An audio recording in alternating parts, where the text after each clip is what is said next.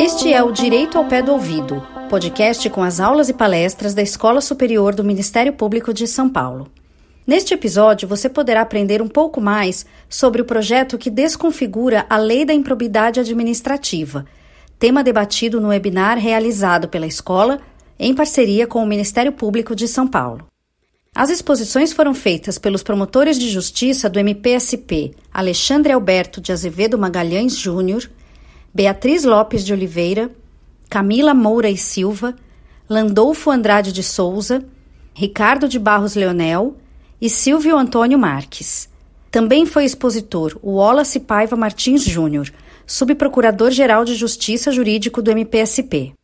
A mediação ficou a cargo de Zenon Lotufo Tertius, promotor de justiça, chefe de gabinete da Escola Superior do Ministério Público de São Paulo. Venha para a aula de hoje.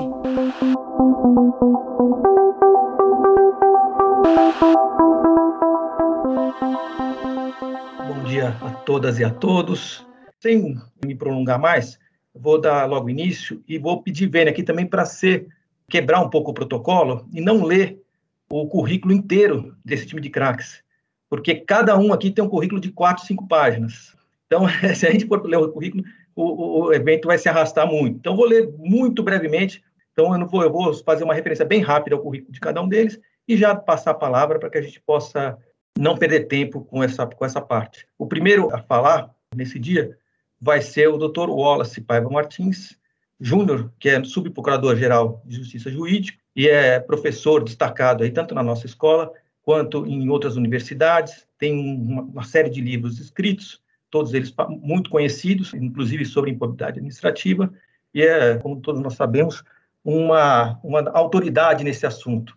Wallace, o senhor está com a palavra para iniciar aqui nosso, nossa análise. Muito obrigado, doutor Zanon. Agradeço a gentil acolhida de Vossa Excelência, meu querido amigo. É com muita alegria que eu estou aqui neste evento. Pois bem, quando perguntaram certa feita ao escritor paulista, o maior gênio da raça brasileira, Oswald Andrade, se ele tinha gostado de um livro de um outro escritor, ele disse o seguinte: não li e não gostei. Eu poderia dizer, neste momento, exatamente o que o genial poeta paulista falou. Mas eu li. E aí, meu caro Silvio Antônio Marques, eu li e também não gostei. Por quê? Se é preciso, se é necessário que a Lei 8429 tenha uma devida atualização, um devido aprimoramento, porque as leis sempre devem ser aprimoradas, não foi este o momento oportuno. Entendo, professor Ricardo Leonel há de concordar comigo, teve um dissabor semelhante com a lei da ação civil pública. Entendo que não é o momento oportuno. Não é o momento oportuno porque a contextura que vivemos era uma contextura nitidamente de revanche. E aí careceu de dar uma objetividade ao tema. E é, reformas legislativas produzidas com forte carga subjetiva, elas tendem a não ser, serem adequadas nem perfeitas. Então, faço bem essa observação inicial, porque vejo que há uma grande satisfação do poder político e do poder econômico que comandam este país há mais de 500 anos com a lei de improbidade. E se a gente for fazer uma análise radical na lei, nós vimos que ela quer atacar tudo aquilo que foi construído, o projeto de lei, tudo aquilo que foi construído em nível de consenso doutrinário e pretoriano pelos tribunais e, sobretudo, pelo Superior Tribunal de Justiça. Vejam, o foco principal da lei é inutilizar o artigo 11, que, curiosamente, é o que registra maiores índices de condenação em juízo, além de outras alterações que os meus queridos colegas vão falar a seguir.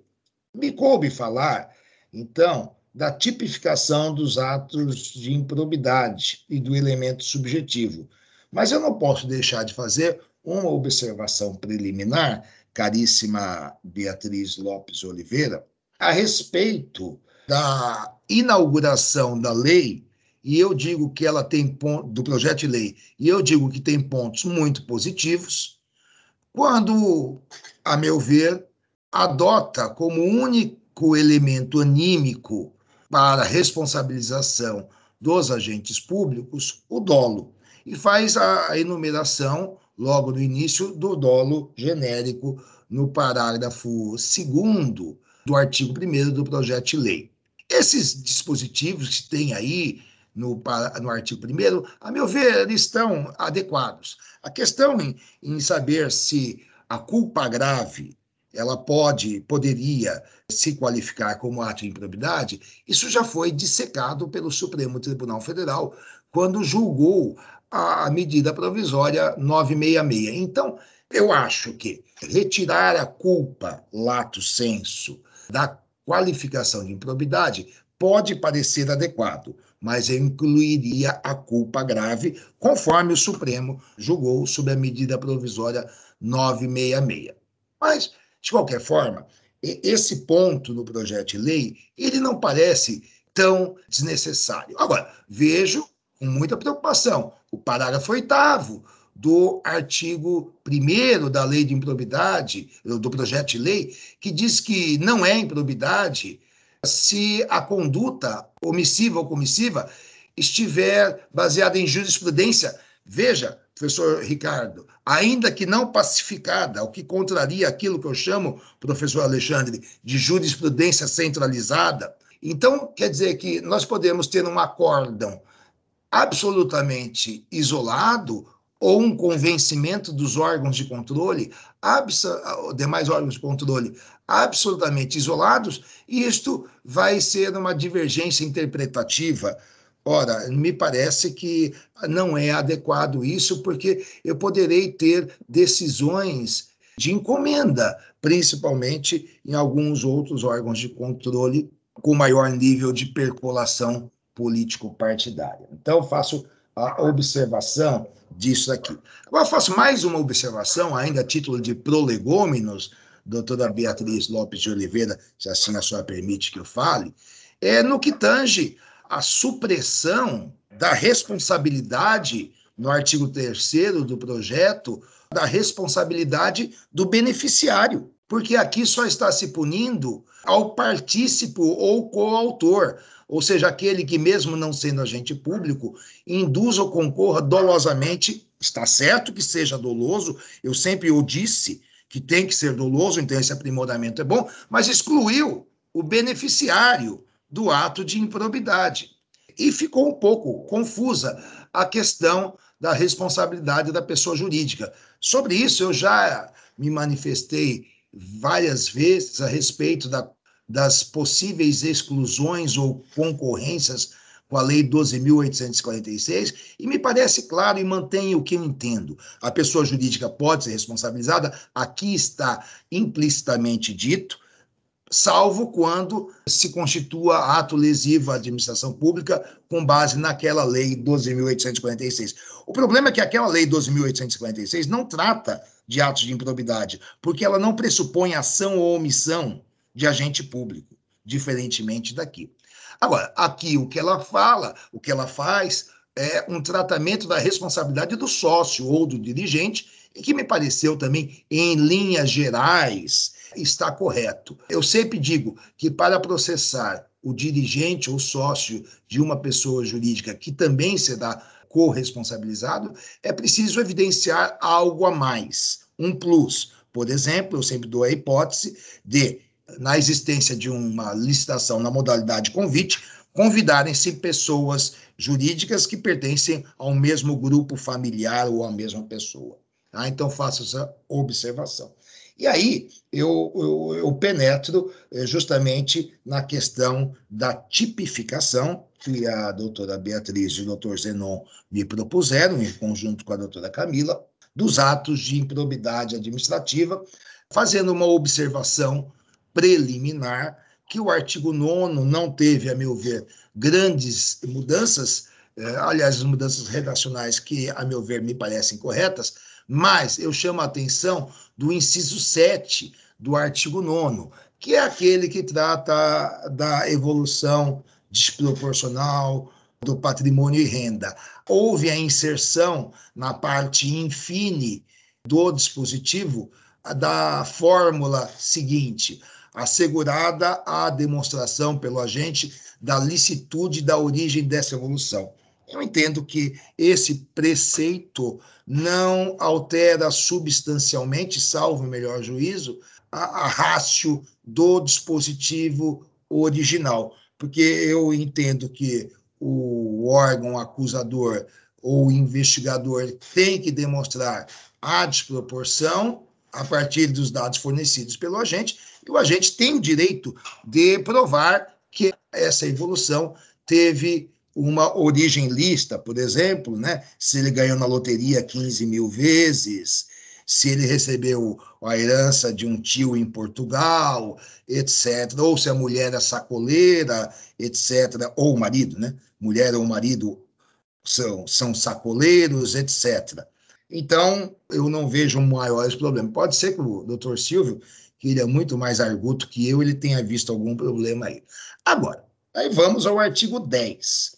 Então, o artigo 10, ele agora é apenas punido a título de dolo. E a grande modificação do caput é exatamente esse, essa, não só essa, porque ela exige já no caput e vai exigir em alguns outros dispositivos a efetiva e comprovada perda patrimonial, desvio, apropriação, malbaratamento ou dilapidação. Ora, o que se está preconizando aqui é que se retome é, que se adote uma linha que contraria o bom senso do ordenamento jurídico.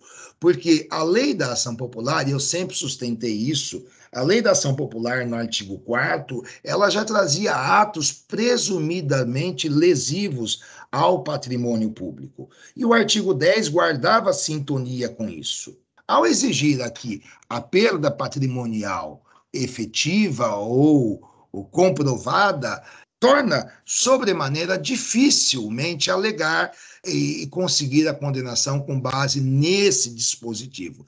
Eu não estou dizendo que isso seria uma presunção absoluta, ao contrário, quando lá na lei da ação popular se faz uma presunção de lesividade, essa presunção é de lesividade, ela é relativa. Da mesma forma como eu devoto ao atual artigo 10 da lei de improbidade um caráter relativizado, porque compete ao réu, no caso, o agente público ou o particular, provar que não houve perda patrimonial. E aí, se não houve perda patrimonial, dilapidação, desvio, etc., aí sim caberá se discutir se não se caracterizou nenhum ato de improbidade administrativa ou se caracterizou algum. Acho que, tendo em vista a complexidade da organização administrativa, acho que isso dificulta sobremaneira a responsabilização dos agentes públicos. E isto vai se manifestar, por exemplo, no inciso oitavo da lei é, do artigo 10 desse projeto de lei, que trata da dispensa indevida, lato senso, de licitação ou da frustração é, indevida de, do processo licitatório. O que também acho que é um perigo. Acho que, penso que isso aqui é um perigo, tendo em vista uh, os motivos que anunciei acima. Então, não vejo isso aqui com bons olhos. E é óbvio, só para falar nesse ponto, para dar um certo, uma certa conotação, que se a administração não faz licitação ou se processa irregularmente licitação, é óbvio que ela teve perda patrimonial. E acho inadequado o inciso 22. O inciso 22 é resultante da supressão do artigo 10A. Agora eu pergunto aos senhores, dizer que guerra fiscal é ato de improbidade, eu acho que é um exagero. E adiante falarei sobre isso. Então, eu, concluindo, acho que há uma involução. E aí, novamente, recorrendo ao poeta Oswald de Andrade, o meu relógio só anda para frente. Eu não consigo conceber mudanças para pior. Vamos ao artigo 11. O artigo 11 talvez seja um dos mais delicados da lei de improbidade. Pois bem, eu tenho uma compreensão do artigo 11 que já é de conhecimento geral, no sentido de que qualquer ilegalidade ou meras irregularidades não caracteriza a improbidade administrativa. E vou dizer aos senhores o que eu penso. O que eu penso é que o legislador, para evitar a celeuma, deveria excluir o termo legalidade do, do caput do artigo 11, ou deveria dizer grave ilegalidade, mantendo o que se há demais neste dispositivo. Pois bem, o projeto de lei, não se sabe por quê, mas por certo, por, é, por ter sido feito às pressas, manteve, então, a violação à legalidade, e que eu interpreto como uma grave ilegalidade. E o pior, ele torna o dispositivo, diferentemente do que acontece com os artigos 9 e 10, torna o dispositivo como um dispositivo que tem um rol exaustivo, fechado, não mais exemplificativo, como são os demais. E aí vai a minha crítica mais acre e acerba. Por quê? Eu não consigo compreender acadêmica e doutrinariamente, e muito menos normativamente, que uma lei que visa punir atos de improbidade exclua do seu âmbito da qualificação como tal o desvio de finalidade, que se há no inciso 1, que se preconiza a revogação no que tange ao artigo 11.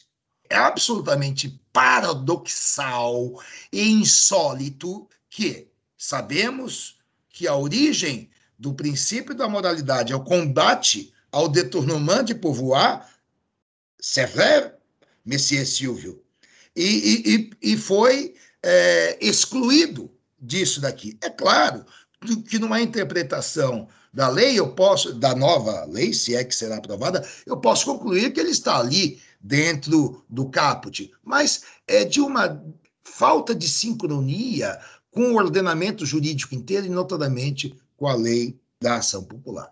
Pior também é excluir o inciso segundo, que tratava de algo semelhante à privaricação, e que é, obviamente, um ato de improbidade administrativa. Já vi, Zenon, já vou terminar. E mais, as alterações que foram feitas no artigo 11, muitas proveitosas, a questão da publicidade, a negativa de atos de publicidade dos atos oficiais está melhor trabalhada, mas, por exemplo, a, a prestação de contas, desde que disponha de condições para isso, com vistas a ocultar irregularidades, olha, afronta o prim, primígeno princípio republicano, que é o dever de prestação de contas. A questão do nepotismo foi tratada às pressas e, a meu ver, não deveria estar constado da lei, porque o Supremo ainda não definiu totalmente a questão do nepotismo, assim como a questão eh, relativa à publicidade oficial. Eu não tenha nenhuma contrariedade a isso. Agora, eu penso que aqui está o maior problema é que no artigo 11 vai se exigir o dolo específico, o que destrói a potencialidade da lei e não é técnica adequada diante do nosso ordenamento jurídico. E chama atenção mais, porque o parágrafo 2 desse artigo 11 projetado, ele insiste no, no dolo genérico e Parágrafo 2 fala que se aplica aos demais atos de improbidade tipificados nessa lei e em outras especiais. O que chama muito atenção, porque parece que está estendendo o dolo específico para, inclusive, os artigos 9 e 10. Termino, doutor Zenon, falando o seguinte: Fatos recentes demonstram que deve ter, deve haver uma preocupação muito grande com tudo isso. Eu só vou citar dois exemplos para terminar. Imagine, doutor Zenon, que o superior hierárquico instaure processo administrativo disciplinar contra um servidor que denuncia irregularidades. Isto sem que ele, superior, tenha apurado essas irregularidades.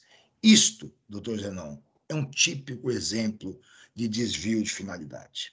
E chama a atenção para o barateamento que está se fazendo da ética, como se fosse possível excluir meras tentativas ou meros atentados de um, do seio de uma responsabilização pela prevalência dos valores da ética pública.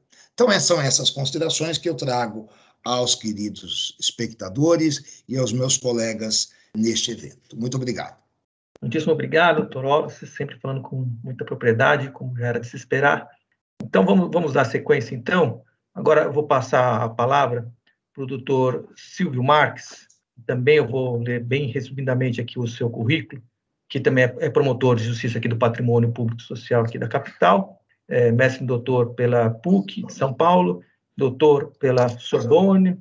Agora, o que mais me chama a atenção, que eu gosto aqui disso aqui, viu, Silvio? Ele é membro da Corruption Hunters Network, ou seja, rede de caçadores de corrupção. Essa eu acho muito legal. Doutor Silvio, vamos lá, o senhor está com a palavra. Bom dia a todos, muito obrigado, meu querido amigo Zenon Lotufo Tércios. E a minha participação aqui, ela se dá em relação às penalidades previstas na lei de improbidade, no projeto relativo à modificação da lei de improbidade administrativa. E de, de início, eu posso dizer aí, Wallace, que enquanto alguns não leem e não gostam, eu li e não gostei mesmo desse texto.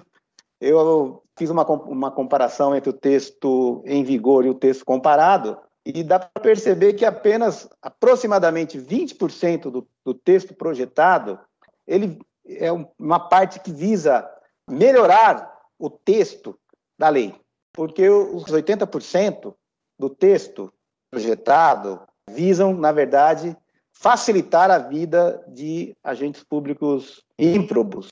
Aqui, a questão da, do ato de improbidade, por exemplo, a questão do ato de improbidade que você muito bem falou, olha, do artigo 11, que já era punido só a título de dolo, mas agora não é mais números apertos, e sim números clausos, ou seja, apenas aqueles casos previstos no projeto. Isso é muito preocupante, porque, como bem dizia Celso Antônio, como diz, né, Celso Antônio Bandeira de Mello, o princípio é o elemento nuclear de um sistema.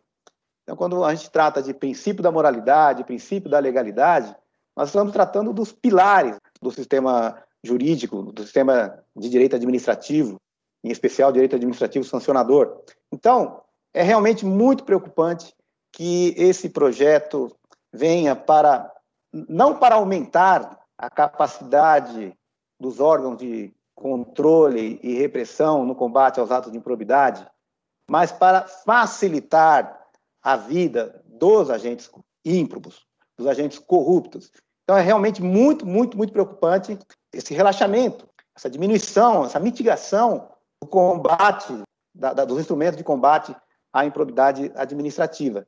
E aqui, passando para o artigo 12, o artigo 12 projetado, ele começa assim, independentemente do ressarcimento integral do patrimonial, se efetivo, e das sanções penais comuns e de responsabilidade, civis e administrativas, previstas em lei específica, está o responsável pelo ato de improbidade as seguintes combinações que podem ser aplicadas isolada ou cumulativamente de acordo com a gravidade do texto, do fato.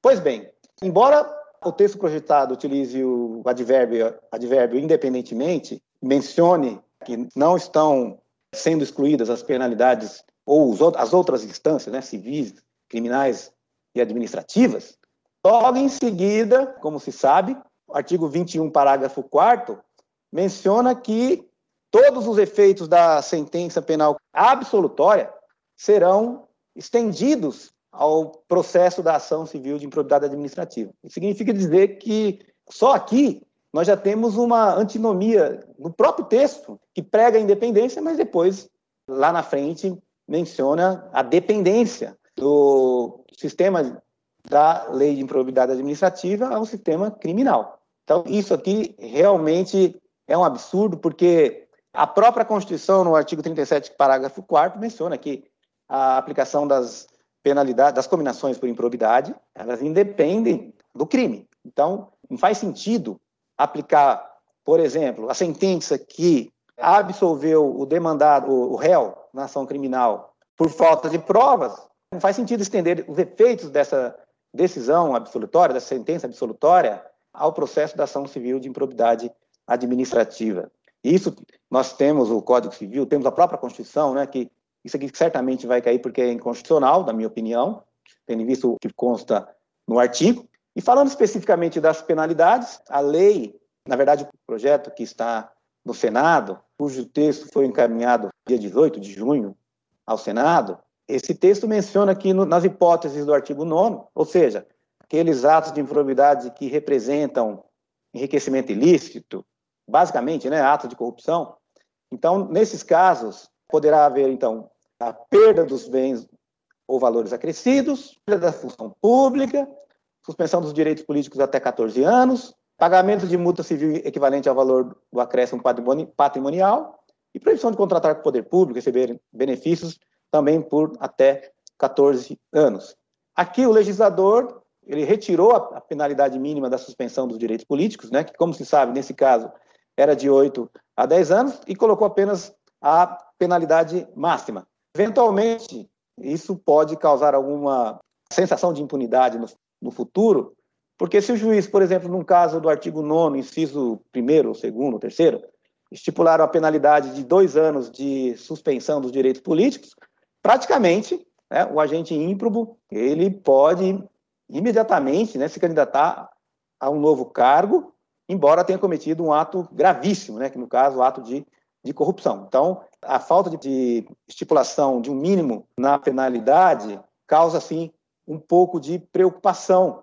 E aqui também, isso aqui eu acho que foi um cochilo de quem elaborou o texto, texto que, aliás, confunde ação com processo, esqueceram, inclusive, de revogar um artigo, o, o parágrafo único do artigo 20, enfim, tem uma série de, de problemas o texto, mas aqui na aplicação da multa, embora tenha diminuído para uma vez a, a multa, né, uma vez o valor do acréscimo patrimonial, ela piorou para o, o agente ímprobo, porque no texto que está em vigor, fala no pagamento de multa civil de, de até três vezes. Então, pode ser 0,5, 0,8, uma vez, duas vezes, três vezes. Agora, aqui não. O juiz vai estar, estar obrigado a aplicar pelo menos uma vez, porque é o valor equivalente ao valor da acréscimo patrimonial, e depois, mais na frente, o projeto menciona que essa multa pode ser multiplicada, pode ser de duas vezes o valor do acréscimo patrimonial. Então, isso aqui pode prejudicar um pouco a aplicação da lei, porque não tem um mínimo, digamos assim, que, que possa eventualmente ser cumprido pelo, pelo demandado, e também pode dificultar os acordos de não persecução civil, porque o, em determinadas situações concretas, principalmente as sociedades empresárias resolvem devolver o, o valor que foi desviado, mas não tem, eventualmente, dinheiro para pagar o valor integral da multa, quando o valor é muito alto.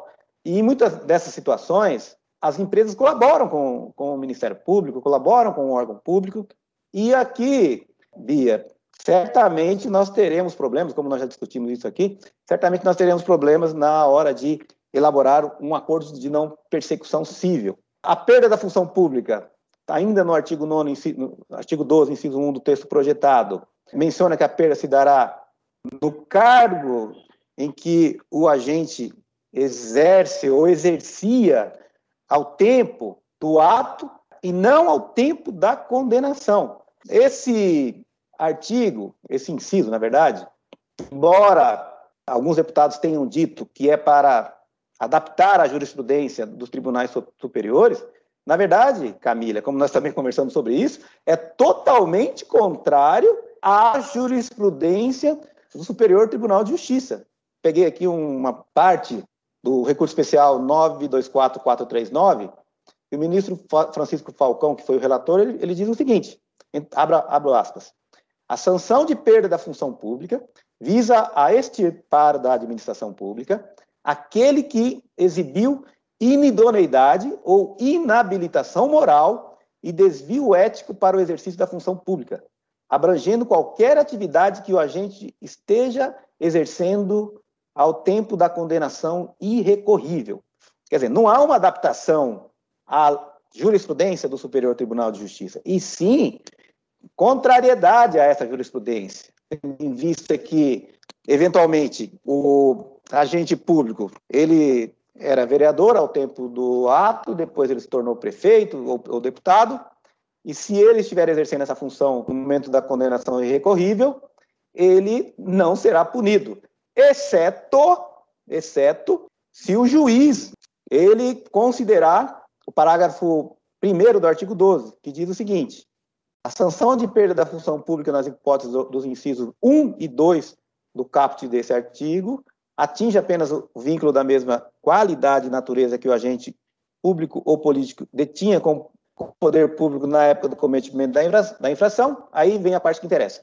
Podendo o magistrado, na hipótese do inciso 1, ou seja, caso do artigo 9, né, inciso 1, caput desse artigo, e em caráter excepcional, estendê-la aos demais vínculos, consideradas as circunstâncias do caso e gravidade da infração. Ou seja, só no caso do artigo 9, né, basicamente corrupção, pode haver extensão dos, dos efeitos a outras funções exercidas pelo demandado. Aqui no artigo 10, que nós sabemos, na prática, são os, os, os casos que causam mais prejuízo ao erário. Então, nesses casos do artigo 10 da lei, não poderá haver extensão dos efeitos da condenação para o cargo no qual o agente público esteja exercendo suas funções no momento da condenação recorrível. Vale dizer, se numa licitação houver o desvio de 4, 5, 6 bilhões de reais, né, mas o agente público que foi condenado por esse ato não estiver exercendo a mesma função ao tempo da condenação irrecorrível, então ele não perderá a função que estiver exercendo. O que, evidentemente, é um grande absurdo, o juiz, então, só pode fazer essa extensão dos efeitos nos casos do artigo 9 embora, como eu disse, os casos do artigo 10 da lei são também de extrema gravidade, sempre foram de, de gravidade, na verdade, extrema gravidade do nono, gravidade média do artigo 10 e de gravidade mínima do artigo, artigo 11. Então, esses pontos do projeto em relação às penalidades, eles causam essa preocupação a todos nós que estamos exercendo o combate aqui, estamos trabalhando no combate da improbidade administrativa, e eu não vejo aqui nada além de nesses pontos que eu acabei de mencionar, porque em nenhum momento o texto projetado pretende enfrentar a corrupção, pretende aumentar a capacidade dos órgãos de, de, controle e repressão. E mais aqui, nós estamos aqui, voltando aqui ainda no artigo 9 agora no parágrafo 9 do texto projetado, né, desse artigo 12, então, artigo 12, parágrafo 9, parágrafo 9, diz assim: as ações previstas nesse artigo, as sanções previstas nesse artigo somente foram executadas após o trânsito em julgado da sentença condenatória. Pois bem, aparentemente, o texto visa aqui a execução provisória em relação aos efeitos patrimoniais da, da sentença ou acórdão condenatório. Porque a, no momento em que diz que só pode haver execução após o trânsito em julgado, não excluindo uma ou outra sanção, nem a, o ressarcimento causado pode ser executado de forma provisória, exceto houver interpretação futura, no sentido que ainda é possível a execução provisória para esse tipo de efeito, esse ponto, né, esse capítulo da condenação. O texto anterior, como todos sabem, permitia, aliás, o texto em vigor, né, permite a execução, exceto para execução provisória, exceto para a suspensão dos direitos políticos, perda da função pública, né? Mas nada impede a execução provisória do, da parte patrimonial, do capítulo patrimonial da sentença, tanto em relação à multa quanto em relação ao ressarcimento do prejuízo. vou falar aqui do parágrafo 10 do artigo 12 do texto projetado, que determina o seguinte, né, que estipula o seguinte: para efeito de contagem do prazo de sanção de suspensão dos direitos políticos, computar-se-á retroativamente o intervalo de tempo entre a desejada e o trânsito em julgado da sentença condenatória. Ou seja, enquanto, enquanto houver recurso, enquanto houver recurso, estará sendo computado o prazo de suspensão, da, suspensão dos direitos políticos. Né? Isso significa dizer que se o demandar recorrer, quanto mais ele recorrer, é melhor para ele, porque esse tempo todo vai ser contado.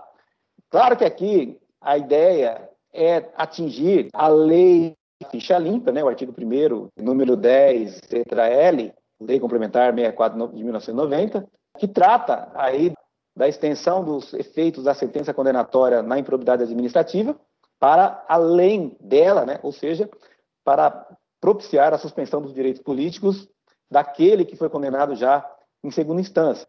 Então, é o inciso, é a linha L aqui, que diz o seguinte: os que forem condenados à suspensão dos direitos políticos em decisão transitada em julgado ou proferida por órgão judicial colegiado, por ato doloso de improbidade administrativa que importe lesão ao patrimônio público e enriquecimento ilícito, desde a condenação ou trânsito em julgado até o transcurso do prazo de oito anos após o cumprimento da pena. Quer dizer, agora é então isso, haverá uma antinomia entre esse artigo e a lei da ficha limpa, né, a lei complementar 64 de 1990, mais precisamente aqui no artigo 1 número 10, letra L, e aqui então não haverá mais isso porque a aplicação da pena de suspensão dos direitos políticos, ela vai ser contada então da sentença condenatória até até o acordo, para efeito de suspensão dos direitos políticos. Então, isso significa dizer que, na esfera da improbidade administrativa, a suspensão dos direitos políticos poderá ocorrer muito rapidamente, tendo em vista que esse prazo vai ser computado. Hoje em dia, com a lei em vigor, então haja a condenação do demandado por sentença irrecorrível ou acórdão irrecorrível, é comunicado ao Tribunal Regional Eleitoral para que comece a contar o prazo de suspensão, principalmente nesses casos em que o agente público não está exercendo alguma função pública. Então, mesmo nesses casos em que o agente não esteja exercendo função pública, esse artigo aqui, o artigo parágrafo 10, poderá beneficiar porque beneficiar o agente, porque o prazo do recurso ele será contado para reduzir, para deduzir o prazo total de suspensão dos direitos políticos, então o tempo entre a decisão colegiada e o trânsito em julgado da sentença condenatória. E se demorar, por exemplo, cinco anos e apenas for de, de quatro, então nem haverá cumprimento da pena. Pelo menos é isso que eu, eu consegui depreender aqui desse texto, né? Esse aqui ainda está um, um, pouco mais claro do, do, que outros pontos, mas evidentemente que isso aqui pode ser declarado inconstitucional, que não há trânsito em julgado, e, e o trânsito em julgado, na verdade, como se vê aqui na, no projeto, aliás, os pontos aqui, a maioria dos pontos aqui do, do projeto, tem o objetivo claro de beneficiar agentes corruptos, agentes ímprobos, na medida em que, por exemplo, só a sentença alutória, a sentença que julga improcedente, na verdade, a ação civil de improbidade é que é passível de aplicação de verbas sucumbenciais, entre outros pontos que os meus queridos colegas, o Landolfo e o Ricardo, vão falar daqui a pouquinho, assim como a Camila. Bom, por aqui eu, eu encerro, espero que não tenha estendido muito o tempo. Mais uma vez agradeço, Zenon, agradeço, Paulo, essa oportunidade e fico à disposição para eventuais perguntas. Muito obrigado. Obrigado, Silvio. Realmente excelente exposição também. Já passo imediatamente aqui a palavra agora para a doutora Beatriz Lopes de Oliveira, que é promotora de justiça aqui do MP de São Paulo, assessora da Subprocuradoria Geral Jurídica aqui do, também do Ministério Público de São Paulo. Ela é mestre em Direito das Relações Sociais pela PUC de São Paulo, professora do curso de Direito da FMU aqui da nossa do curso de especialização da Escola Superior do MP e professora do curso de pós-graduação da Escola Paulista de Direito. Doutora Beatriz, vamos lá. Bom dia a todos.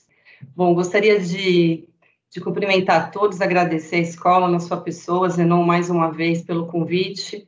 Eu gostaria só de ressaltar que, pessoalmente, acompanho esse projeto desde o início, quando ele foi apresentado pelo deputado Roberto de Lucena, num texto que trazia modificações importantes, considerando o tempo que nós temos desde a edição da Lei de Improbidade, trazendo ideias que aprimoravam a tutela da, da probidade administrativa. E esse texto, infelizmente, ele foi muito modificado, resultando aí em proposições que me parecem que, como já destacado pelo Silvio e pelo Wallace, é, dificultam em muito a atuação do Ministério Público, enfraquecem a tutela da probidade administrativa e trazem para nós, que somos operadores do direito, um desafio muito grande se for aprovado. Dentro desses pontos que nós enumeramos como os mais, digamos assim, complexos e difíceis de, de tratar, o ponto que eu vou abordar envolve a prescrição. A prescrição, atualmente, e faço essa observação até para da mesma forma como o Silvio colocou um comparativo entre o sistema atual e o sistema proposto pelo PL, a prescrição na redação da lei de improbidade, conforme se observa lá do artigo 23, foi adotada com base em critérios diferenciáveis em função da situação jurídica do autor do ilícito. Então, nós temos, de um lado, o inciso 1, prevendo que a prescrição, é, considerando o exercício de funções públicas marcadas pelo caráter de transitoriedade, a prescrição estabelecida ali no prazo de cinco anos, correndo após o término do mandato ou do cargo em comissão ou da função de confiança. Já no inciso 2, o legislador adota um critério diferenciado, baseado em, em funções que, em tese, admitem, ali estabelecem, são funções transitórias. E ali se estabelece, então, que a prescrição ela vai correr dentro do prazo prescricional previsto em lei específica para faltas disciplinares puníveis com demissão a bem de serviço público. E o inciso 3, que foi introduzido posteriormente, no artigo 23, também estabelece um prazo objetivo de cinco anos, que deve ser contado ali a partir do término da prestação de contas para aqueles agentes que não integram a administração direta e indireta, mas sim aquelas pessoas jurídicas referidas lá no parágrafo 1 do artigo 1 da Lei de Improbidade.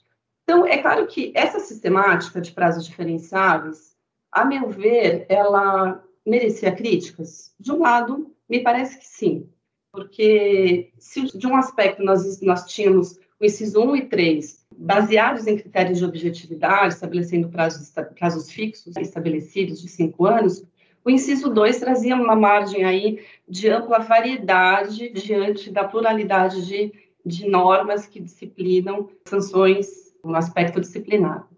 Então, essa crítica eu acho que é válida e essa crítica, inclusive, foi trazida no projeto que visou aí estabelecer um prazo único. E como que esse prazo ele é estabelecido no projeto, também para aqueles que já, já puderam ter contato com esse texto normativo que foi aprovado na Câmara. A proposta do artigo 23, no CAPT, estabelece ali, já usam uma expressão falando, me parece até um pouco uma tecnia, fala que a ação para aplicação das sanções previstas na lei prescreverá em oito anos, e esses oito anos serão contados a partir da ocorrência do fato ou, no caso de infrações permanentes, do dia em que cessou a permanência.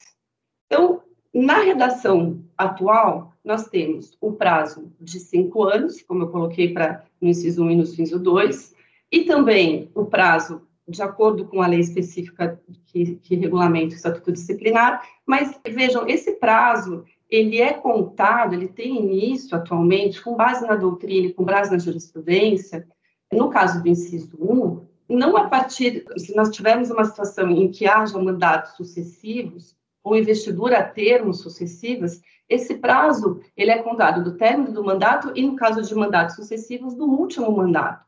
O que, que isso traz para nós que trabalhamos com, com a tutela da probidade?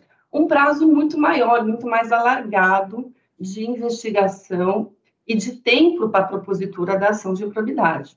Então, esse prazo de prescrição que nós contamos e utilizamos muito bem, seja no caso do inciso 1, seja no caso do inciso 2, que em situações que, que tratam de, de infração disciplinar, eles também é considerado, a partir do conhecimento do fato em muitos, em muitos estatutos disciplinares, esse prazo mais alargado, ele é sobremaneira encurtado no projeto 10887. Ele passa, então, a ser contado não do término do mandato, não do conhecimento do fato pela administração, mas sim da ocorrência do fato.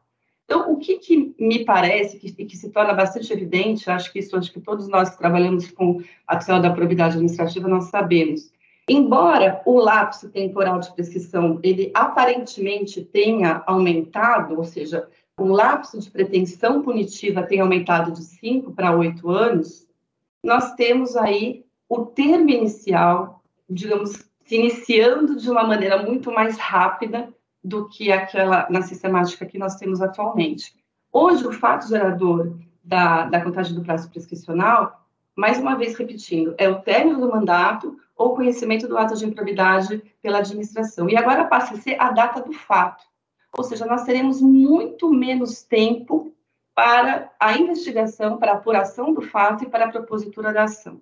Esse aspecto, na linha do que o Silvio colocou, me parece inserido no texto, inserido no projeto, de uma maneira dolosa, a fim de inviabilizar, de fato, a atuação dos legitimados ativos, que no, no projeto passa a ser exclusivamente, a legitimidade ativa passa exclusivamente do Ministério Público. Esse é um outro aspecto que nós podemos abordar mais à frente, mas isso dificulta muito, considerando o número de atos de improbidade que muitas vezes se apresentam de uma forma complexa, né, em que nós temos que realizar inúmeras diligências, quebras de sigilo bancário, obtenção de, de, de provas, muitas vezes até documentação no exterior. Isso muito inviabiliza a atuação do Ministério Público do legitim, e dos legitimados ativos, digamos assim, para apuração dos atos de improbidade administrativa. E essa pegadinha do termo inicial do prazo prescricional, ela me parece um dos piores aspectos do projeto de lei. Né? Esse é um ponto importante para ser destacado. Outro aspecto também envolvendo a prescrição e que me parece que merece muita crítica são as causas interruptivas que são trazidas nesse projeto. Esse projeto, acho que até a Camila vai falar sobre isso, traz muitas ideias e muitos institutos da, da área penal. E, e, eles trouxeram para o nosso texto, na lei de improbidade, a previsão também de causas interruptivas da prescrição, no parágrafo 4 lá do artigo 23. Essas causas interruptivas, elas, embora até sejam interessantes, me parece, me parece para fins de estabelecer né, a, a própria interrupção da pretensão punitiva estatal, elas não, não repetiram algumas ideias também que já são trazidas da sistemática de, de interrupção da prescrição e que nós utilizamos hoje na improbidade administrativa. A, a, previsão de interrupção da prescrição ela também se regula através lá das causas que nós temos no Código Civil. Então, não, não há previsão aqui de protesto, não há previsão de interrupção pela citação do, do réu, são causas que não, não passaram a ser previstas. Hoje, a interrupção no projeto é prevista pelo ajuizamento da ação de improbidade, pela publicação da sentença condenatória, Vejam que não há previsão aqui de, de, sentença de improcedência, ou seja, a sentença de improcedência não interrompe prescrição. Nós temos causa de interrupção também pela publicação de decisão ou do acórdão do tribun dos tribunais que confirmem a sentença condenatória ou que reformem a sentença de improcedência, publicação também de acórdãos no STJ e no STF. E a criação dessas causas interruptivas, ela, ela vem um pouco emprestada do direito penal para cá, não trata também de hipóteses que estão lá previstas no artigo 202 do Código Civil, que são rotineiramente utilizadas na improbidade, mas ela acaba sendo, digamos assim, um pouco prejudicada por uma cláusula que me parece perversa, essa é a denominação que eu gostaria de emprestar para essa disposição, uma cláusula perversa que está no parágrafo 5 do artigo 23 do projeto, que estabelece que, uma vez interrompida a prescrição, o prazo recomeça a correr do dia da interrupção, porém contado pela metade do prazo previsto no caput do artigo 23. Eu até gostaria depois de conversar com os colegas, porque essa regra me parece que ela admite aí várias interpretações. Na leitura literal, numa interpretação literal dessa disposição, o que nós teríamos é o prazo de oito anos para a propositura da ação, que, uma vez interrompido, passaria a contar pela metade. Então, de oito, nós cairíamos para quatro anos. E esse prazo prescricional ainda se agrava quando nós olhamos para o, para, para o parágrafo 8 do artigo 23, que estabelece, é, sacramenta na lei de improbidade a prescrição intercorrente. A prescrição intercorrente também é um instituto de direito penal que é trazido agora para a lei de improbidade e que permite que, dentre esses lapsos temporais de corrupção da prescrição, seja reconhecida aí a, a prescrição intercorrente da pretensão sancionadora, permitindo que o juiz a decrete de imediato, entre esses marcos interruptivos referidos no parágrafo, o, no parágrafo 4 então, a prescrição intercorrente, embora ela, já seja, ela seja algo que é reconhecido pelo STJ e passível de aplicação, sempre foi considerada a aplicação da prescrição intercorrente pelo prazo da prescrição, prazo previsto para ação, e não pela metade, como se prevê nesse projeto. Alguns colegas, inclusive, estão interpretando, aqui eu acho que seria um ponto interessante para discutir, pedir a opinião dos colegas, que esse prazo ele seria contado pela metade em cada lapso prescricional que ocorresse. Ele, ele iria diminuindo pela metade em relação ao anterior. É claro que essa diminuição do prazo de prescrição entre a propositura da ação e a publicação da sentença condenatória e, posteriormente, a confirmação pelos acordos dos tribunais superiores e no, e no Tribunal de Justiça, é, isso enfraquece sobremaneira, torna absolutamente sem eficácia a tutela do patrimônio público. Já é muito, nós, todos nós que trabalhamos com, com probidade, com improbidade administrativa, nós sabemos o quão difícil já é propor uma ação e conseguir uma sentença condenatória. Em termos de efetividade, os nossos números não são números que nós podemos nos orgulhar, é muito difícil conseguir sentenças finais condenatórias que, que apliquem sanções proporcionais. Se nós tivermos uma sistemática de prescrição intercorrente mal estruturada, mal fundamentada do jeito que vem nesse projeto, isso enfraquecerá ainda mais a eficácia da tutela da, da administrativa pelo Ministério Público. Então, isso me parece um dos pontos mais preocupantes, é um dos pontos que devem ser objeto de muita atenção pelo Senado, agora nesse momento de análise do texto, para que isso não representa uma verdadeira inviabilização da tutela do patrimônio público é, e que possa redundar numa absoluta ineficácia da lei de improbidade. Esses são os pontos que eu gostaria de colocar a respeito da prescrição e também gostaria de ouvir aqui, se possível, os colegas a respeito dessa minha interpretação, porque ela me parece que no texto que foi alterado sobre a maneira no decorrer aí do processo legislativo, é, traz essa, essa, essa, essa dificuldade de atuação do Ministério Público e essa interpretação muito ruim a respeito do tempo hábil que nós teremos a partir de então em, em propor ação e conseguir uma sentença, em confirmar uma sentença condenatória até chegar num trânsito em julgado. Era isso, Zenon. Gostaria só de terminar aqui, já para não estender muito, e agradecer mais uma vez aqui o convite, agradecendo e enaltecendo a companhia dos meus colegas que aqui se encontram. Obrigada eu aproveito aqui já para externar a minha inteira concordância com a sua interpretação também. Acho que é isso mesmo. E aí você vê o absurdo que é, se o processo levar três anos e meio em tramitação e ao final o juiz absolve o, o, os réus, você teria seis meses para esse processo ser julgado, para essa sentença ser reformada pelo tribunal, para não ocorrer a prescrição, porque vai ser quatro anos. Então, você vê que é praticamente impossível. Né? Nós não queremos um processo que se alongue, que se estenda para o resto da vida, isso ninguém quer. A prescrição é justamente para evitar que a pessoa fique com a espada da justiça sobre a cabeça dela durante um período muito grande de tempo. Mas do jeito que está, não é razoável. Vai gerar certamente muita injustiça, e não é isso que a sociedade espera. Vamos passar agora os debates, passando a palavra para a doutora Camila Moura e Silva, que é promotora de justiça, chefe de gabinete do Centro de Apoio Operacional das Promotorias de Justiça Cíveis de Tutela Coletiva do Ministério Público, Camila, que também tem sido uma parceira enorme da escola aqui, tanto na criação de cursos e eventos, webinars. Camila, por favor, está com a palavra. Bom dia a todas as pessoas, todas as pessoas que estão ouvindo, aos meus queridos colegas, eminentes colegas, é um, é um prazer estar aqui, em tão boa companhia. Acho muito bom essa discussão, esse debate, que deveria ter sido dado oportunidade para todos antes Antes, a gente está aqui tentando correr atrás do prejuízo e trazer os pontos principais para a gente tentar evitar isso agora no Senado, né? Eu começo falando aqui, eu, que eu concordo com a, com a Beatriz, concordo, e é assim, é, com a interpretação dela, que é, é, muito, né, no final das contas, ela é muito danosa a qualquer persecução aí cível da defesa dos princípios da administração pública, da probidade administrativa e também do patrimônio público.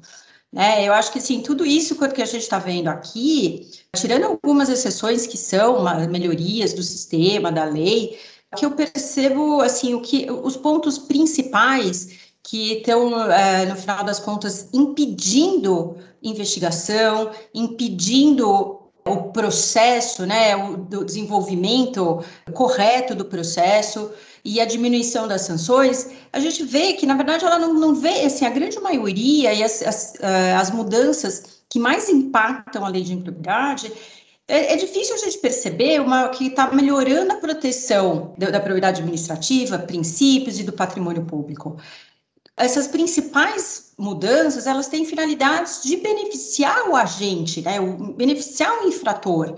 Então, da medida que você impede a investigação, diz é só um, é só um ano para investigar, ou dificulta o processo, você pode entrar com todos os, os, os recursos e agravos possíveis, todos é, os pedidos do, do réu devem ser acolhidos pelo juiz, mas aí impede essa, esse desenvolvimento e, e coloca marcos temporais que impedem realmente né, a, o processo e a diminuição das sanções. E como o Silvio falou, né, a gente já tinha conversado sobre isso, que toda justificativa, quando você lê lá a justificativa do PL, da impunidade, é adequar a lei, a, lei para a jurisprudência da STJ e também a lei anticorrupção. Só que é, não faz muito sentido, né? Se nós estamos após 30 anos, a gente já tem aí muitas questões assentadas na jurisprudência do STJ, por que então precisa? Né? Qual, qual o justificativo de realmente precisar mudar é, esses pontos todos que para adequar se já estava, né, depois de 30 anos de muita discussão jurisprudencial, muita discussão doutrinária, já tinha isso muito assentado, né? Então, assim, não faz sentido.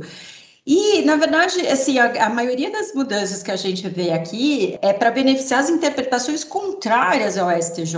Então, mais uma vez, essa maioria das mudanças são para benefício do infrator, em detrimento do interesse público. Aqui me coube trazer a discussão a questão do artigo 18 e 21, principalmente, que tem a questão da vinculação das instâncias civil e criminal, né? A Bia já começou a falar sobre isso, e ela é sempre em benefício do réu. Então, o artigo 18, ele vai falar o quê? Unificação de penas, o concurso, a continuidade delitiva, que daí possibilita o aumento, né, pega a maior pena, mais um terço, ou soma, dependendo do que for melhor para o réu, concurso material, quando os fatos foram completamente independentes, e o limite máximo de 20 anos. Aí a gente olha 20, nossa, mas 20 é bastante. Mas e vai ser muito difícil chegar nesse limite de 20 anos, porque é, com a, ausência de, de mínimo para as penas, para justificar uma pena média é uma pena de um ano, dois anos, já vai ser muito difícil, que dirá penas altas. Então, na verdade, quando você põe 20 anos aí, é, eu também tenho a impressão que é muito mais para iludir. O mais grave, a meu ver, aqui, eu, eu queria daí focar um pouco melhor nisso, é a questão do artigo 21, quando a gente vai conversar, vai falar a, respeito das penas, e, e, tem aqui grandes novidades do que a gente não tinha antes. Fala aqui um pouco sobre os atos do órgão de controle interno ou externo que serão considerados. Acho interessante isso, que serão considerados e é para o fundamento do, da sentença, as provas produzidas perante órgãos de controle e as correspondentes decisões deverão ser consideradas na formação de convicção do juiz. Elas serão, né, mas não necessariamente deverão ser porque são instâncias diferentes os órgãos de controle, né? Se a gente vai falando do, do, Tribunal eh, de Contas, é uma visão diferente que eles têm, é administrativa. Então, não necessariamente isso pode impactar, e sempre foi. Foram esferas totalmente independentes aí.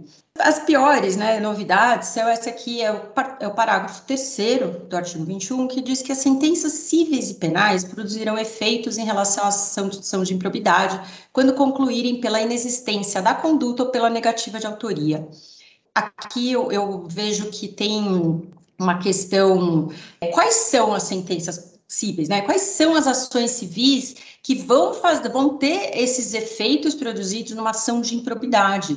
Porque a análise na ação de improbidade, ela, ela é a lei de improbidade. Então, não necessariamente uma outra ação civil que ainda possa discutir fatos semelhantes, os mesmos fatos, mas eles não vai atingir os princípios da administração, patrimônio público. Então, a análise é diferente. É, é, ela é feita com base no artigo 9, 10 e 11. Então, eventual sentença cível é, ou penal, elas, é, é, complicado você falar, olha, não, não, não pode, então depois vai ter uma, uma consequência absoluta nisso. Outra coisa que eu acho bem importante aqui, e, e daí nesse caso pior, que a gente aqui, a gente tem que observar que no nosso ordenamento jurídico é um princípio geral das independências das, das instâncias, né, civil, criminal e até administrativa. Então, assim, o, o, o nosso sistema, né, é, esse princípio, ele tem andado muito bem. Ele tem algumas exceções que, que são lógicas, né, que fazem sentido, mas ele não pode ser algo geral sem observar cada uma dessas especificidades de cada uma dessas instâncias. Esse parágrafo quarto já contraria o nosso sistema em vigência há muitos anos. Diz o quarto, a absolvição criminal em ação que discuta os mesmos fatos, confirmada por decisão colegiada, impede o trâmite da, da, em trâmite da ação da qual trata esta lei, havendo comunicações com todos os fundamentos de absolvições previstos no artigo 386 do Código Penal. A primeira questão aqui é que qualquer decisão de absolvição no, no criminal, no processo penal, ela impede o trâmite. Ela não, não tem esse é, trâmite tem que tem que provavelmente extinguir sem julgamento do mérito. Eu não sei exatamente como vai ficar isso, mas ela impede o trâmite e não ela é levada em consideração para um julgamento. Então, é impedir o julgamento, é impedir que se continue eventualmente outras provas, né, outras análises. Então, e assim, quando a gente pensa, nossa, mas pode ser que tenha tido uma absolvição do crime, e pode ser que a gente também nem fale em, em, é, em, sanção, as sanções vão ser discutidas, mas nessas ações, elas também há o pedido de reparação do dano e da devolução do valor do é, enriquecimento ilícito. Então, ele impede que, é, com, com qualquer tipo de absolvição, que a gente continue o processo buscando a reparação desse dano. Segunda questão aqui, é muito prejudicial, é que não fala em trânsito em julgado. Aqui fala que basta o julgamento colegiado, o que também não faz o menor sentido. Ele, assim, já é o, o colegiado, e, e, se há outros recursos para o réu, o réu pode para o órgão acusador que está lá. Representando o interesse público, não pode. Então, essa é uma, é uma, essa parte da regra desse novo parágrafo, ele é extremamente prejudicial nesse, nesse, nessa questão. E, e, também não faz sentido, né, quando a gente fala ah, absolvição no penal, vai levar absolvição, vai, é, é na verdade não é nem absolvição, ele, ele impede o trâmite quando provado na esfera criminal, né, assim, então, para mim, a única coisa que faz sentido é uma absolvição quando está provada não ocorrência do fato, né? Então, esse fato não ocorreu. E daí sim faz sentido que isso tenha uma influência direta também numa ação civil de improbidade administrativa. Por outro lado, todos os casos que a absolvição por não haver prova suficiente na esfera criminal, ela não pode causar, ela não deveria né, poder causar a interrupção da ação, nem uma necessidade de, é, de absolvição também na esfera civil, porque são questões diferentes. Né? Então, por exemplo, quando não constituir o fato infração penal, então, não é infração penal, mas isso não quer dizer que não seja um ato de improbidade, principalmente se a gente vai falando do artigo 11. Eu vou dar um exemplo aqui de um julgado recente que era sobre é, questão de pagamento de salário é, para funcionário fantasma. Houve uma decisão, se não me engano, do STJ, uma decisão, foi a primeira que eu tive é, conhecimento de que não seria crime essa, esse pagamento de salário para funcionários fantasma. Então, houve essa decisão. Agora, imagina, e é isolada na jurisprudência, eu não concordo. Acho que a gente pode discutir, nesse caso, eu discuto qual tipo de crime, né? Se é estelionato, se é peculato, o que seria, mas Mas, enfim, essa decisão, por exemplo, nesse processo, não decidiu ali que não existe crime. Nesse caso, no cível, não poderemos exigir que esse dinheiro de quem pagou e sabia que era um funcionário fantasma, de quem era funcionário fantasma e recebeu, não tem obrigação de, de, é, de devolver esse dinheiro, de ser considerado improbidade, já que nós estamos falando de improbidade, é uma questão de, de gestão da administração, né? Nós estamos falando de dano ao patrimônio público, que são diferentes as esferas. Outro do artigo 386, que eu acho que prejudica muito é no caso da absolvição, quando existirem circunstâncias que excluam o crime ou isentem o réu da pena. Então, são coisas muito diferentes. Aí, até a prescrição de cada crime, situações. Eu não sei, a gente está falando só de absolvição, mas daqui a pouco, a gente, como é que nós vamos ter uma interpretação a respeito da suspensão condicional do processo, quando extingue a punibilidade em relação ao crime? Isso tudo vai acabar virando uma grande discussão. Então, a meu ver, é, essa simplesmente dizer que toda, toda absolvição no, no, processo penal necessariamente vai impedir o trâmite da ação civil, ela é extremamente prejudicial, como eu disse, e, e, no final das contas, tudo que nós estamos ouvindo, nós vamos ouvir mais, né, a parte principalmente processal que vem a seguir, aqui do, dos problemas processuais, é que a gente vai começar o Ministério Público e também o ente lesado, no caso, que foi excluído dessa né, da legitimidade, o que a gente tem é que não podemos ir atrás dos responsáveis, não podemos fazer a reparação do dano, e com todas essas armadilhas que, a, que a, esse PL trouxe, na verdade, nós vamos gastar um dinheiro em investigações que tem que terminar em um ano, em processos que tem que terminar em menos de quatro. Então, a gente, além de não conseguir reparar o dano, nós vamos gastar até um ponto, porque nós vamos ter que correr para fazer e nós não vamos conseguir chegar a lugar nenhum. Então, nós vamos ter um duplo dano ao patrimônio. Então, é, a princípio, a minha parte é essa. Muito obrigado, Camila. Então, dando sequência aqui, agora vou passar a palavra para o doutor Landolfo Andrade de Souza, que é promotor de Justiça de Santos na área do patrimônio público. Né? Ele também é mestre em Direitos Difusos e Coletivos pela PUC de São Paulo e autor do livro O ônus da prova na ação civil pública, pela editora Verbatim, além de coordenador e coautor dos dois volumes do livro Interesses Difusos e Coletivos, pela editora Método. Doutor Landolfo, muito bem-vindo, o senhor está com a palavra aí. Bom dia, Zenon. Bom, sem maiores delongas, já vou direto ao ponto, Zenon, se você me permite. Bom, a mim foi confiada a análise, basicamente, da nova disciplina da cautelar de indisponibilidade de bens na lei de improbidade administrativa. Há um, uma modificação substancial dessa medida cautelar nesse texto projetado. Eu vou fazer um comparativo do que a gente já tem hoje, comparando a norma como ela está hoje com o texto projetado, para a gente fazer a nossa análise crítica. E eu confesso aqui, compartilho da preocupação de todos os colegas, não bastasse esse momento difícil em que todo brasileiro vive, pessoalmente, nós estamos atravessando um momento muito difícil, todos aqui conhecem alguém que já foi acometido pela Covid, que está acometido, tenho conhecido nesse momento que está na UTI em razão dessa pandemia. Então, é um momento muito difícil do, do ponto de vista pessoal. Não bastasse isso, do ponto de vista profissional, nesses meus 19 anos de, de Ministério Público, eu compartilho com os colegas que também esse é o momento mais difícil que eu enfrento. Quem nos acompanha aí, o público que nos acompanha pelo canal do YouTube, hoje o Ministério Público está sofrendo ataques, especialmente em relação aos instrumentos que nós utilizamos, e é nossa missão fazer isso, para defender os interesses da sociedade. Um desses instrumentos nós nos utilizamos, nos valemos dele desde 1992, é a Lei de Improbidade Administrativa, que eu reputo o instrumento mais importante para combate e prevenção de improbidade, corrupção, imoralidade, desonestidade no trato da coisa pública. É surreal imaginar que nesse cenário de pandemia, um projeto de lei tenha sido aprovado em regime de urgência, sem nenhuma condição de debate com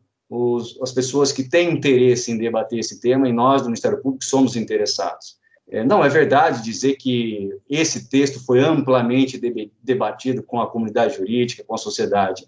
uma vez que o projeto apresentado no apagar das luzes, na véspera da votação, ele desfigurou por completo o projeto de lei inicialmente concebido por uma comissão de juristas capitaneada pelo ministro Mauro Câmpido. Então, é surreal imaginar que no momento de pandemia nós estejamos aqui discutindo um projeto que eu reputo extremamente nocivo ao interesse da sociedade que hoje sofre, como nunca, os efeitos dos atos de corrupção, porque a corrupção, a gente está falando aqui de muitas questões técnicas, às vezes o cidadão comum não percebe que o cidadão comum, especialmente a sociedade, os mais vulneráveis, os mais desprovidos economicamente, são os que mais sofrem os efeitos da corrupção. Porque os efeitos da corrupção não são visíveis aos olhos da sociedade. A gente não percebe a corrupção sendo praticada no dia a dia, mas nós sofremos na pele os efeitos da corrupção.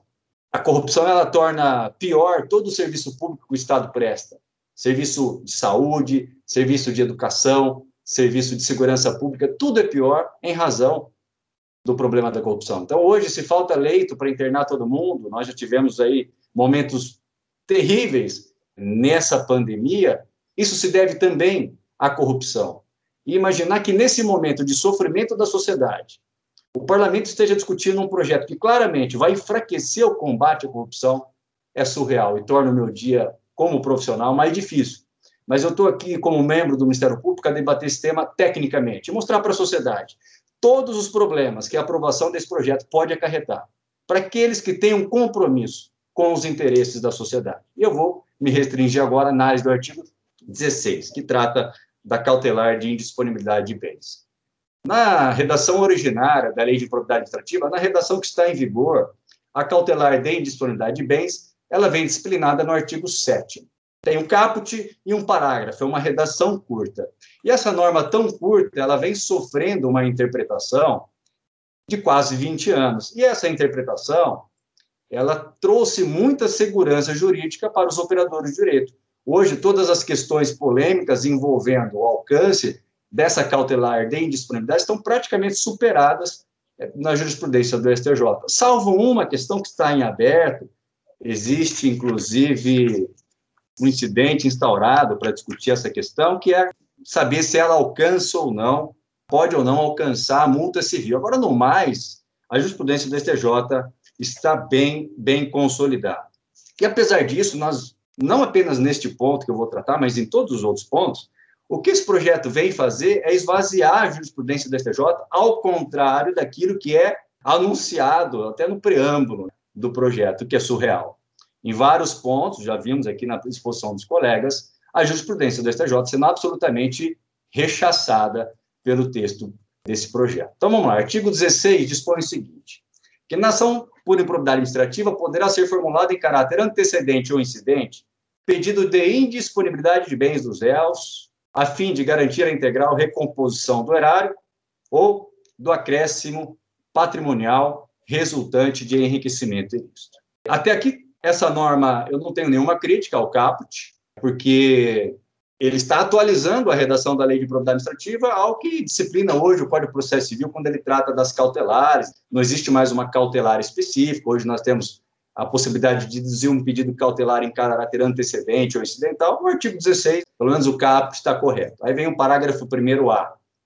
O pedido de indisponibilidade de bens a que se refere o caput deste artigo poderá ser formulado independentemente da representação de que trata o artigo 7 desta lei, a representação do ente. Até aqui, ok, nunca houve uma discussão sobre isso. Parágrafo 2 Quando for o caso, o pedido de indisponibilidade de bens, a que se refere o caput deste artigo, incluirá a investigação, o exame, o bloqueio de bens, contas bancárias e aplicações financeiras mantidas pelo indiciado no exterior, nos termos da lei e dos tratados internacionais. Aqui está ok também, encampando praticamente a redação da lei vigente, e nós temos um especialista, aí, o professor Silvio Marques, que pode confirmar essa ideia.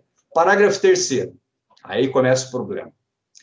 O pedido de indisponibilidade de bens a que se refere o caput deste artigo apenas será deferido. Repito, apenas será deferido mediante a demonstração, no caso concreto, de perigo de dano irreparável ou de risco ao resultado útil do processo, desde que o juiz se convença da probabilidade da ocorrência dos atos descritos na petição inicial, com fundamento nos respectivos elementos de instrução após a oitiva do réu em cinco dias. O parágrafo terceiro está alterando a natureza jurídica dessa cautelar.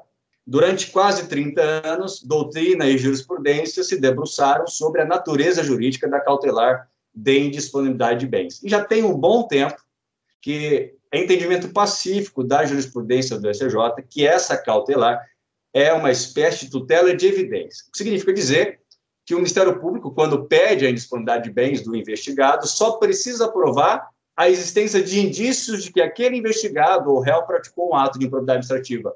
Não há necessidade de prova de perigo em concreto. Não há necessidade da prova de que aquele investigado ou réu está praticando alguma conduta tendente a esvaziar o seu patrimônio em ordem a prejudicar a futura recomposição do patrimônio público lesado. Esse é o entendimento pacífico da jurisprudência do STJ hoje, e ele é construído à luz da redação do artigo 7 e, o que é mais importante, à luz da redação do artigo 37, parágrafo 4 da Constituição Federal. Essa cautelar de indisponibilidade de bens está prevista no artigo 37, parágrafo 4 da Constituição Federal. E o artigo 37, parágrafo 4 é peremptório. O ato de improbidade administrativa importará na indisponibilidade de bens, do agente ímprobo. Qual que é a interpretação que doutrina e jurisprudência hoje fazem sobre essa norma que traz um mandamento de proteção da propriedade administrativa? Temos aqui uma tutela de evidência. Aí eu pergunto aos senhores: pode uma lei infraconstitucional alterar a natureza jurídica de um instituto previsto na Constituição Federal? A resposta é categórica, é claro que não. A meu juízo, essa norma, se aprovada como está, será uma norma inconstitucional do ponto de vista material ela afronta o mandamento constitucional. E afronta aí uma jurisprudência de décadas do Superior Tribunal de Justiça. Mas o pior não é isso. Qual que é a razão dessa mudança da natureza jurídica? A gente sempre precisa analisar o instituto jurídico também sobre do ponto de vista da realidade. Tem um estudo do Conselho Nacional de Justiça, em parceria com a, Universidade de Itaúna, capitaneado pelo brilhante professor Gregório, da Sagra, e esse estudo demonstra o seguinte, que as ações de improbidade administrativa, é que eu estou me referindo à tutela da probidade administrativa por adjudicação judicial, elas são muito ineficientes do que diz respeito à recuperação do patrimônio público lesado. Há realmente uma grande ineficácia da tutela do patrimônio público sob o prisma da recuperação do patrimônio público lesado. Então, o Conselho Nacional de Justiça num estudo que envolveu dados empíricos de cinco tribunais, de cinco regiões do Brasil, chegou a essa conclusão. A efetividade da ação de propriedade administrativa é muito baixa no flanco da recuperação do patrimônio público lesado. E aqui eu lembro quem nos acompanha, uma classificação que é feita pelo saudoso ministro Teori Zavascki. Teori Zavascki identifica a ação de propriedade administrativa como uma ação de dupla face. É, de um lado, ela busca punir aquele que praticou o ato de improbidade, do outro lado, ela busca recuperar o patrimônio público lesado, pretensão ressarcitória. E nesse flanco, nós temos um estudo indicando que a ação de propriedade administrativa é muito ineficiente. E um dos instrumentos mais importantes que hoje nós, do Ministério Público, dispomos para reverter esse quadro é justamente a cautelar de indisponibilidade de bens. E quando você muda a natureza jurídica desse instituto e passa a exigir a prova do dano em concreto, da, do risco, do perigo de demora em concreto, você vai tornar ainda mais inefetiva a tutela do patrimônio público sob esse prisma da recomposição do patrimônio público lesado. Esse estudo, Zenon, nos indica que em apenas 4% das ações de improbidade administrativa nós temos a recomposição total do patrimônio público. O mesmo estudo indica que apenas 6%, 6,40% dessas ações nós temos uma recuperação parcial do patrimônio público lesado, ou seja, apenas 10% das ações de improbidade no flanco da recuperação do patrimônio público são efetivas. Nesse cenário, você mudar a natureza jurídica desse instituto, que é uma das principais ferramentas para reverter esse cenário, vai gerar ainda mais inefetividade na recomposição do patrimônio público lesado. Num país de miseráveis, num país em que cada centavo faz falta para ter um leito de UTI, uma maca para as pessoas esperar dignamente a sua internação, isso representa para mim uma ofensa à dignidade de todo brasileiro. Isso é realmente chega a ser obsceno do meu ponto de vista. Você enfraquecer a tutela do patrimônio público retirando do legitimado a sua tutela um dos instrumentos mais eficazes para reverter esse cenário de inefetividade, é dar um tapa na cara da população brasileira, principalmente daqueles que não têm dinheiro e recursos para pagar plano de saúde que dependem do SUS. Isso realmente precisa ser pontuado. E o interessante é perceber, perceber a falta de preocupação com os, a sistemática da improbidade. Porque, veja, você, hoje, mudar a natureza jurídica desse instituto, você vai esvaziar ainda mais a efetividade da tutela do patrimônio público, vai tornar mais, mais inefetiva. Faria sentido, Zenon, você discutir o seguinte: olha, como a lei fala em enriquecimento ilícito, dano ao patrimônio público, essa tutela de urgência não alcança a multa civil.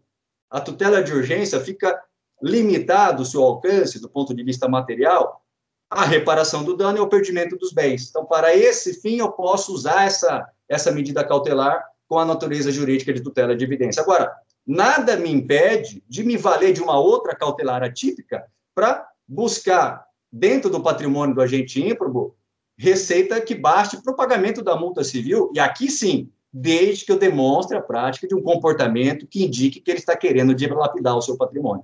Para mim, faria sentido. Agora, você tornar a prova da urgência imperativa, inclusive para a recomposição do patrimônio público lesado, representa uma inconstitucionalidade grave e um descompromisso com os interesses da sociedade brasileira. Parágrafo 4 a indisponibilidade de bens poderá ser decretada sem a oitiva prévia do réu, sempre que o contraditório prévio puder comprovadamente frustrar a efetividade da medida ou houver outras circunstâncias que recomendem a proteção liminar, não podendo a urgência ser presumida, não podendo aqui, voltando na tecla de que a urgência não pode ser presumida, esvaziando a regra do artigo 37, parágrafo 4 da Constituição Federal, e ignorando a jurisprudência de 30 décadas, do, de três décadas, do Superior Tribunal de Justiça. Parágrafo 5 se houver mais de um real na ação, a somatória dos valores declarados indisponíveis não poderá superar o montante indicado na petição inicial, como dano ao erário ou como enriquecimento ilícito. Aqui o parágrafo 5 ele está em sintonia com a nova regra de solidariedade que vem no texto projetado. Hoje, todos que concorrem ou se beneficiam de um ato de improbidade são solidariamente responsáveis por esse ato de improbidade administrativa.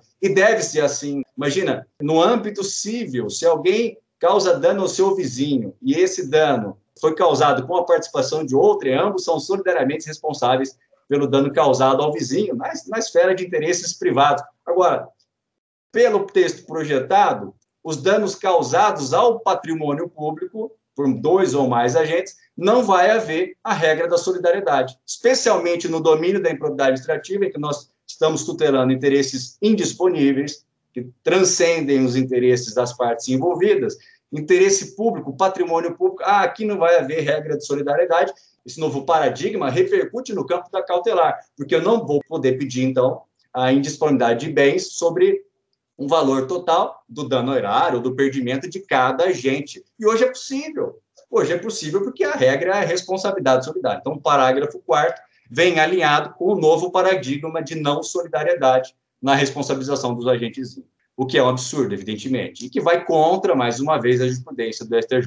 Hoje eu posso pedir, imagine que é uma ação de probidade, uma fraude à licitação, o dano de um milhão de reais, tem três agentes que concorreram, eu posso bloquear um milhão do patrimônio de cada um deles, somando três milhões. O que o texto vem falar é que, no máximo, vai ser um milhão, porque a responsabilidade não é solidária.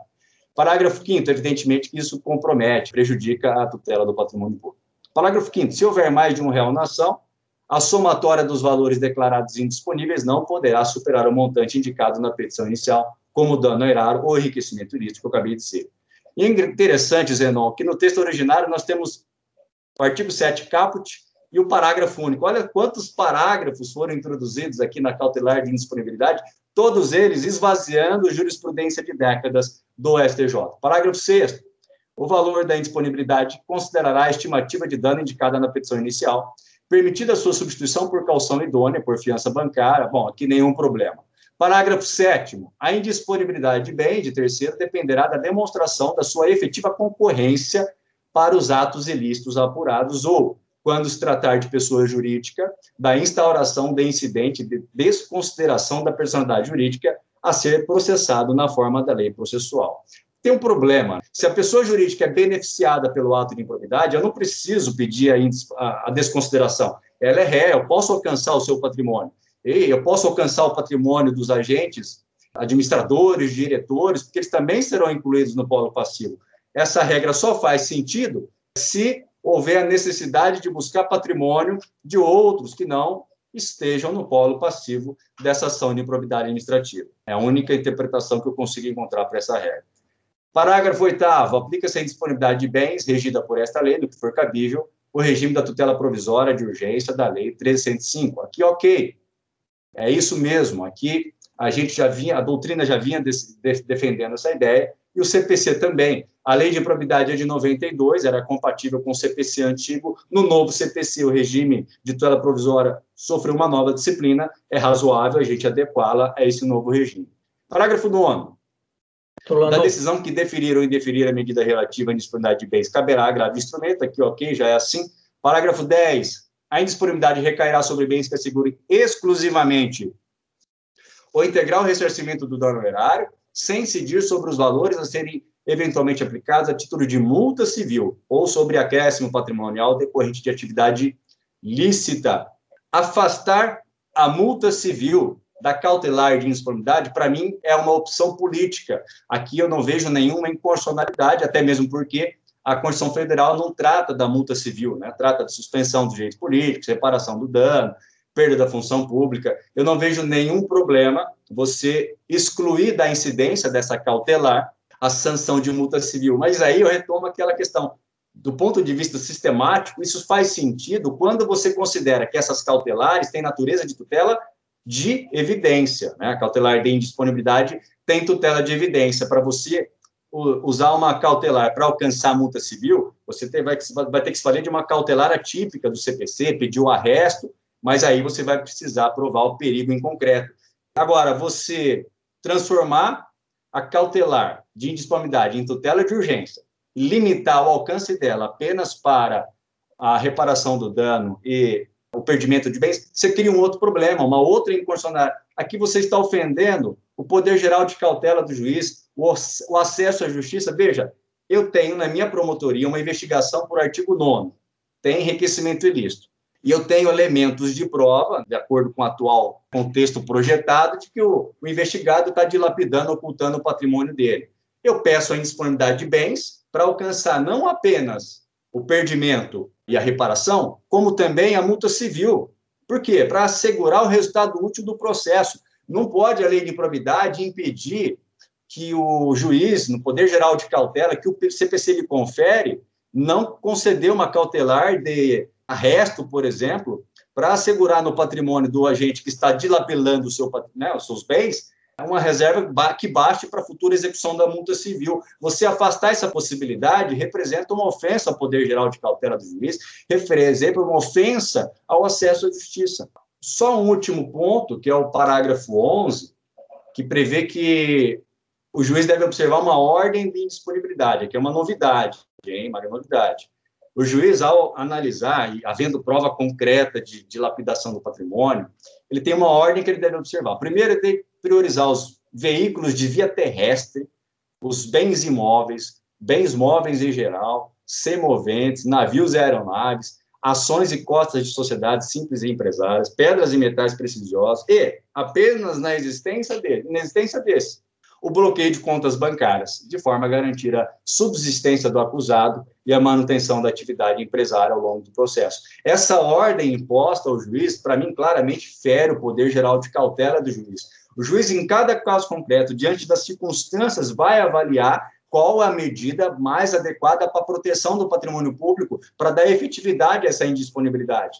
Essa ordem imposta pelo legislador, ela fere, a meu juízo, o poder geral de cautela do juiz. E aí, o último ponto, acho que é esse o último ponto que eu queria trazer de dificuldade, de problema da lei de improbidade, no texto projetado. Eu não agradeço aí a atenção de todos e só faço um acréscimo, eu não sei se a Bia chegou a comentar isso no ponto dela, um dos piores pontos desse projeto é a questão da prescrição.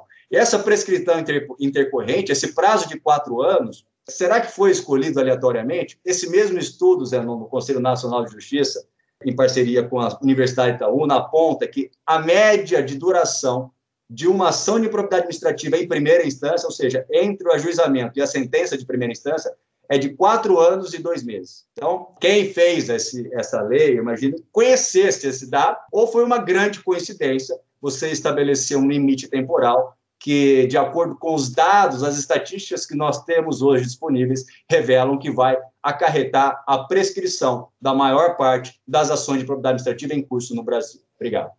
Muito obrigado, nós que agradecemos. Só reiterando o que você disse, imagine que os casos mais complexos, então, superam os quatro anos, já que essa é a média. Casos mais graves e complexos, portanto, vão se beneficiar quase que sempre por essa prescrição, especialmente quando houver uma absolvição em primeira instância. Então, é, realmente é viola, vai na, na, contramão de tudo que a sociedade anseia. Mas é isso aí, vamos dar sequência então agora. Não sei se alguém quer fazer alguma, algum comentário também, senão a gente já pode passar debates agora aqui, doutor Alexandre Alberto de Azevedo Magalhães Júnior, que é promotor de justiça, assessor da Subprocuradoria-Geral de Justiça Jurídica, aqui do Ministério Público de São Paulo, doutorando em Direito Processual na Universidade de São Paulo e mestre em Direito Processual também pela Universidade de São Paulo, USP. Doutor Alexandre, muito bem-vindo também, o senhor tem a palavra. Bom, obrigado, doutor Zanon Lotufo.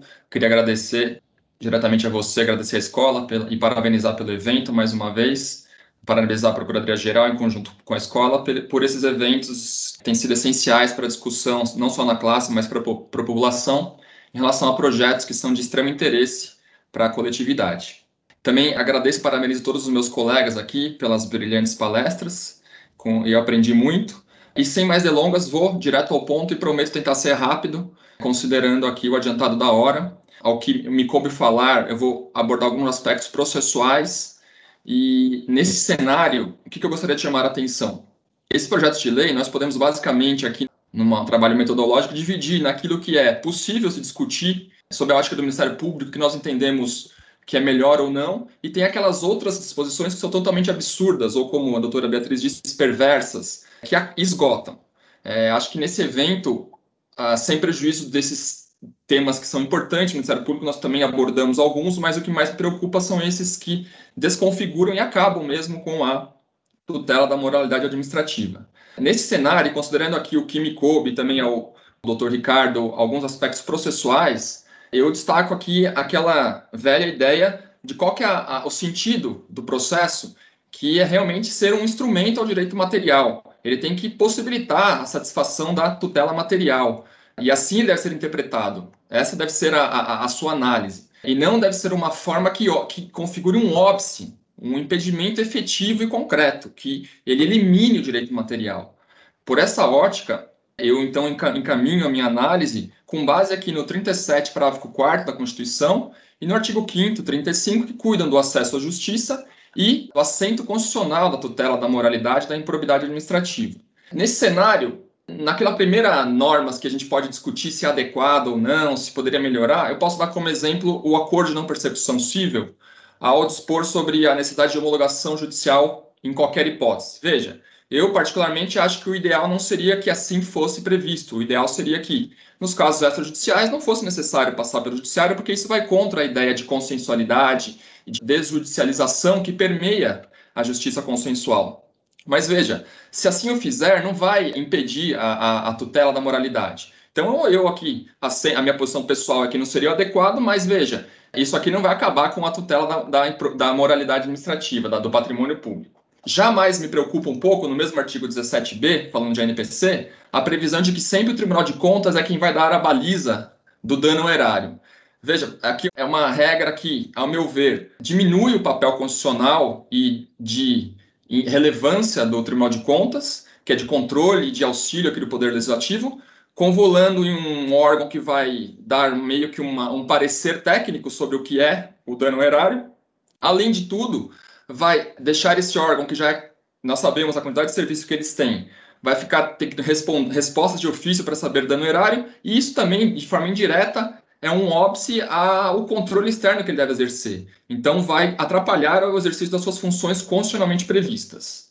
Então, no ANPC, eu destacaria esses dois pontos e um terceiro que é a falta de uma, um sancionamento adequado mínimo. Só se previu aqui no artigo 17b 1 e 2 o ressarcimento ao erário e o perdimento de bens. Se adequado que tivesse uma baliza mínima de sanções efetivas, porque nós aqui não podemos repetir que ressarcimento ao erário e perdimento de bens não configura sanção.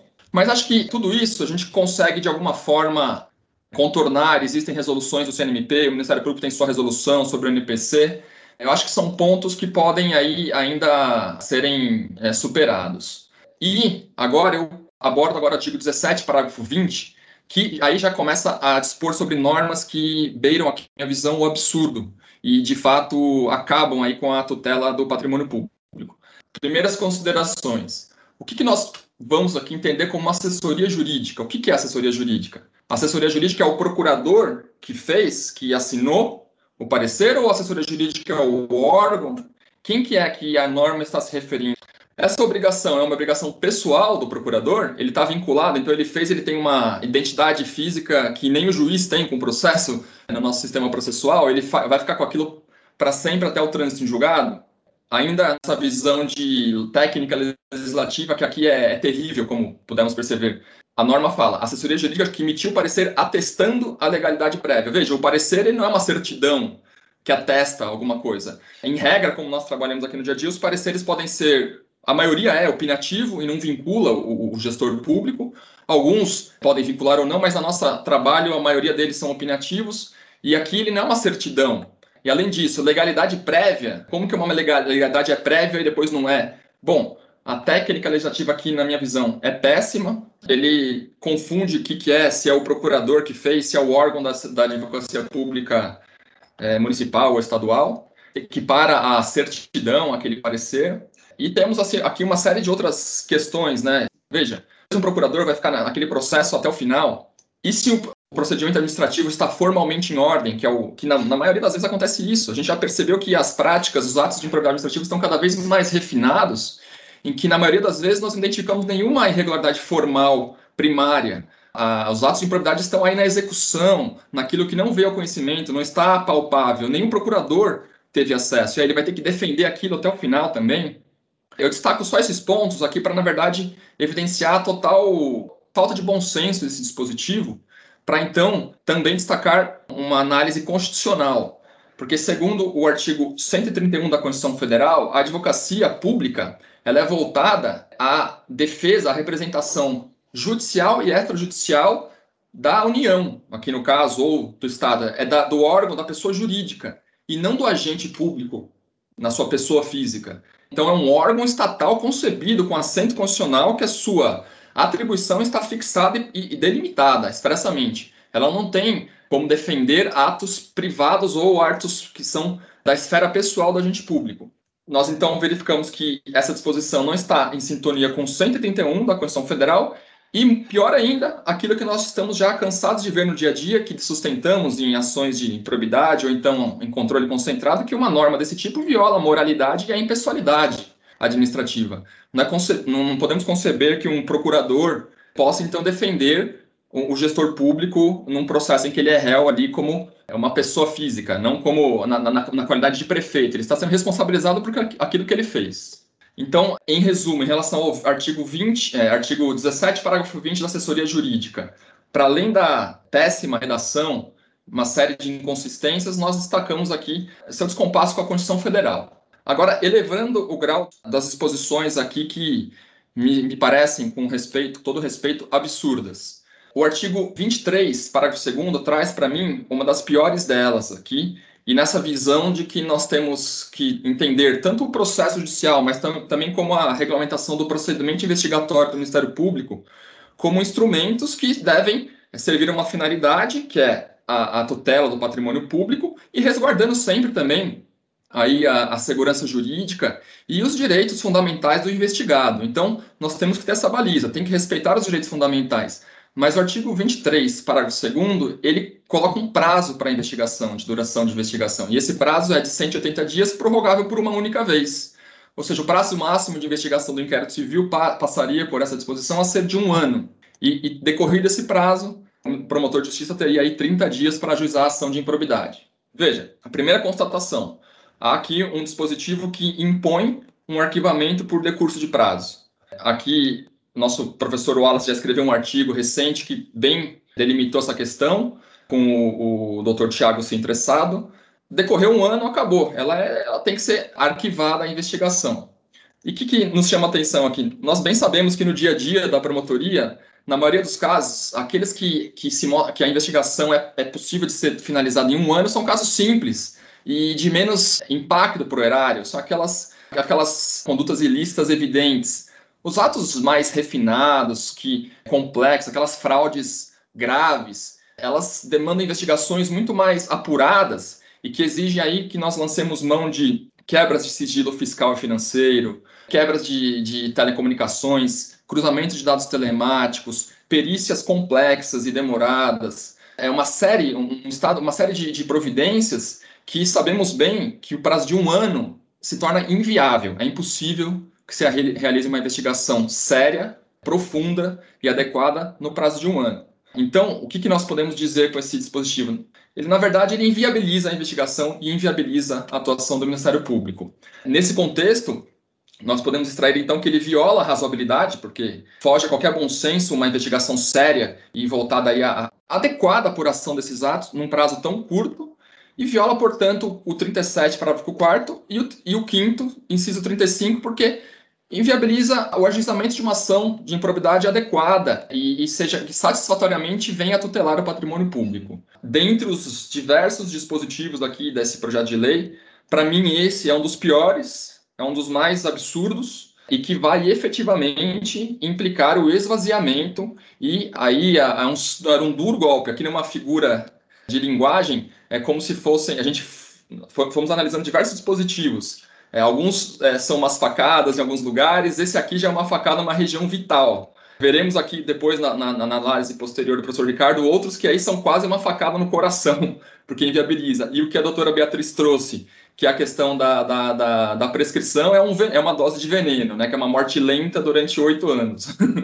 então, esse dispositivo me preocupa muito. E se não fosse o suficiente, que um promotor tem aqui no prazo de um ano encerrar uma investigação dessa magnitude. Todos nós aqui atuamos no patrimônio público, sabemos que existe uma série de complicações, dificuldade de obter resposta dos próprios órgãos públicos. Aqui, a, prescrição, como foi destacado, vai correr desde que ele já está no cargo, não quando sai do cargo. Então, a própria agente público que vai te responder aos, aos ofícios é aquele que está sendo investigado. Hoje nós temos uma garantia mínima que a prescrição corre depois que ele saiu Além de tudo isso, e desse prazo de um ano, eu analiso agora, destaco para o último aqui, o último ponto que acho essencial, que é o 23B, que fala que, além disso, se nós conseguirmos, em um ano, a mágica de conseguir propor uma ação de improbidade, e no mais das vezes nós sabemos que a elaboração de uma investigação de forma atabalhoada certamente pode implicar aí o, o sucesso da ação civil pública, né? Uh, ainda assim, se ajuizarmos e a ação for julgada improcedente, o artigo 23b, parágrafo 2 diz que haverá, então, condenação em honorários sucumbenciais. Aqui é realmente para matar mesmo, né? Então, se você já não matou na investigação, você mata, então, na ação. Essa disposição, ela vem contra toda uma tradição nossa do processo coletivo, da tutela dos direitos transindividuais. A nossa tradição é que o pagamento desses honorários ele, ele somente ocorrerá na hipótese de evidente má-fé. Nós temos aqui no artigo 13 da, da Lei de Ação Popular, artigo 17 da Lei de Ação Civil Pública, artigo 18 também, artigo 83 do Código, 87 do Código de Defesa do Consumidor, que diz que não haverá pagamento de honorários comerciais se não, salvo comprovada má-fé ou atuação manifestamente temerária. Ou seja, o nosso sistema atual já contempla mecanismos que possibilitam que sejam verificados aí nos abusos e esses abusos sejam perseguidos, se for o caso.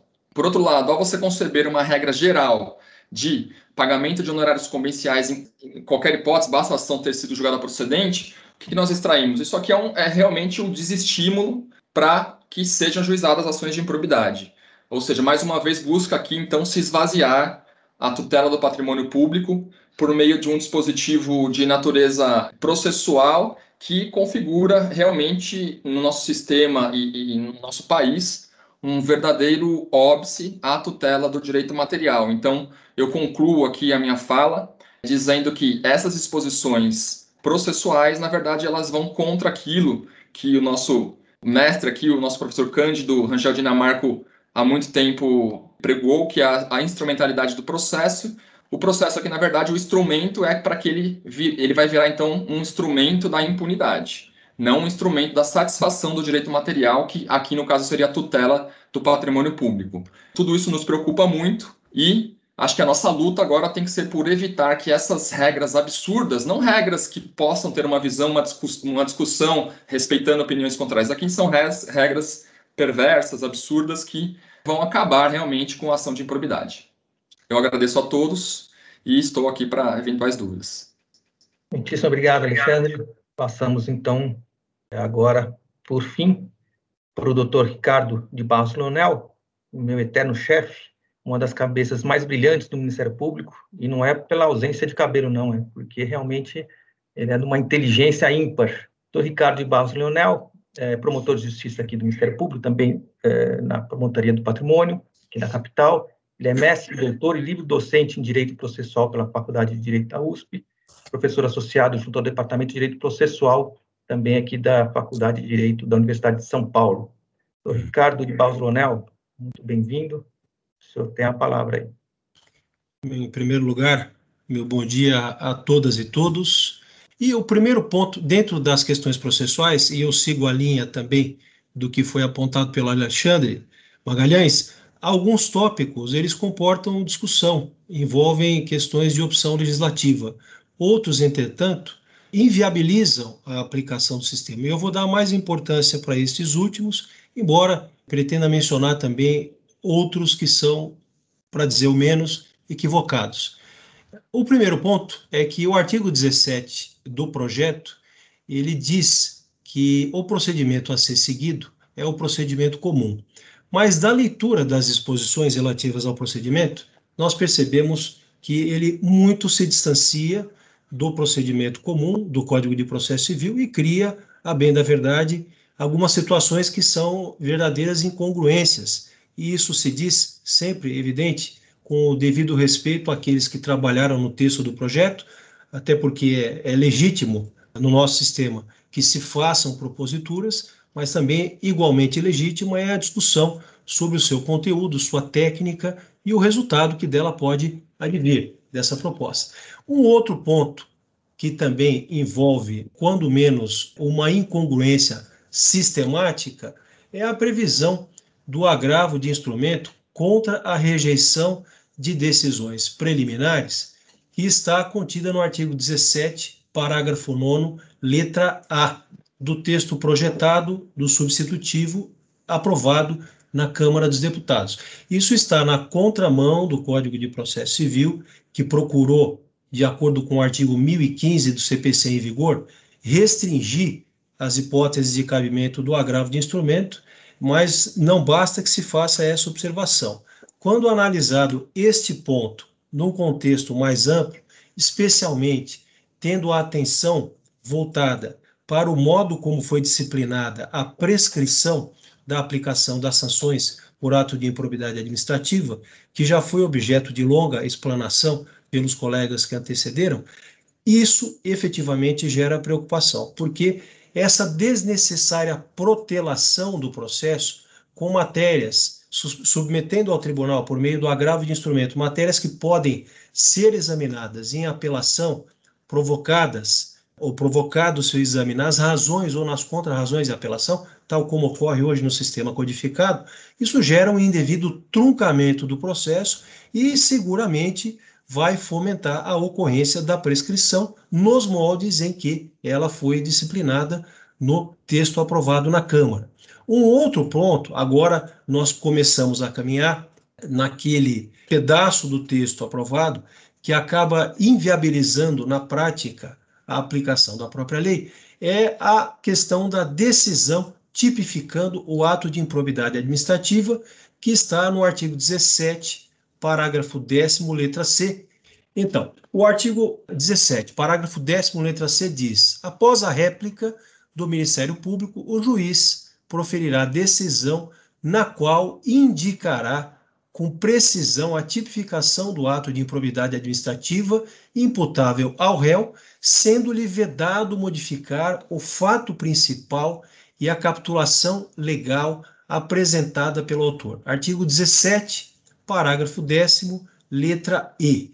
Vejam, essa é uma norma de difícil aplicação, para dizer o menos. Eu diria que ela é de aplicação inviável. Por quê? Ela representa, em primeiro lugar, uma inadequada antecipação do exame do mérito, porque não é este o momento quando o juiz, entre aspas, utilizando aqui o raciocínio que é, é extraído do processo penal, quando o juiz recebe a petição inicial, não é esse o momento para examinar o conteúdo da propositura, da pretensão deduzida, da imputação. Por outro lado, do modo como o dispositivo foi redigido, ele contém uma contradição em termos. Ele tem uma contradição em si mesmo. Porque para que o juiz possa tipificar, ainda que provisoriamente, se fosse o caso, mas não é essa a proposta que está no texto, o ato que foi apresentado, redigido ou descrito na petição inicial, ele tem que dar a capitulação legal que entender adequada e, eventualmente, será uma capitulação distinta daquela que foi apresentada pelo autor. Então, a disposição ela contém uma redação que inviabiliza a sua aplicação.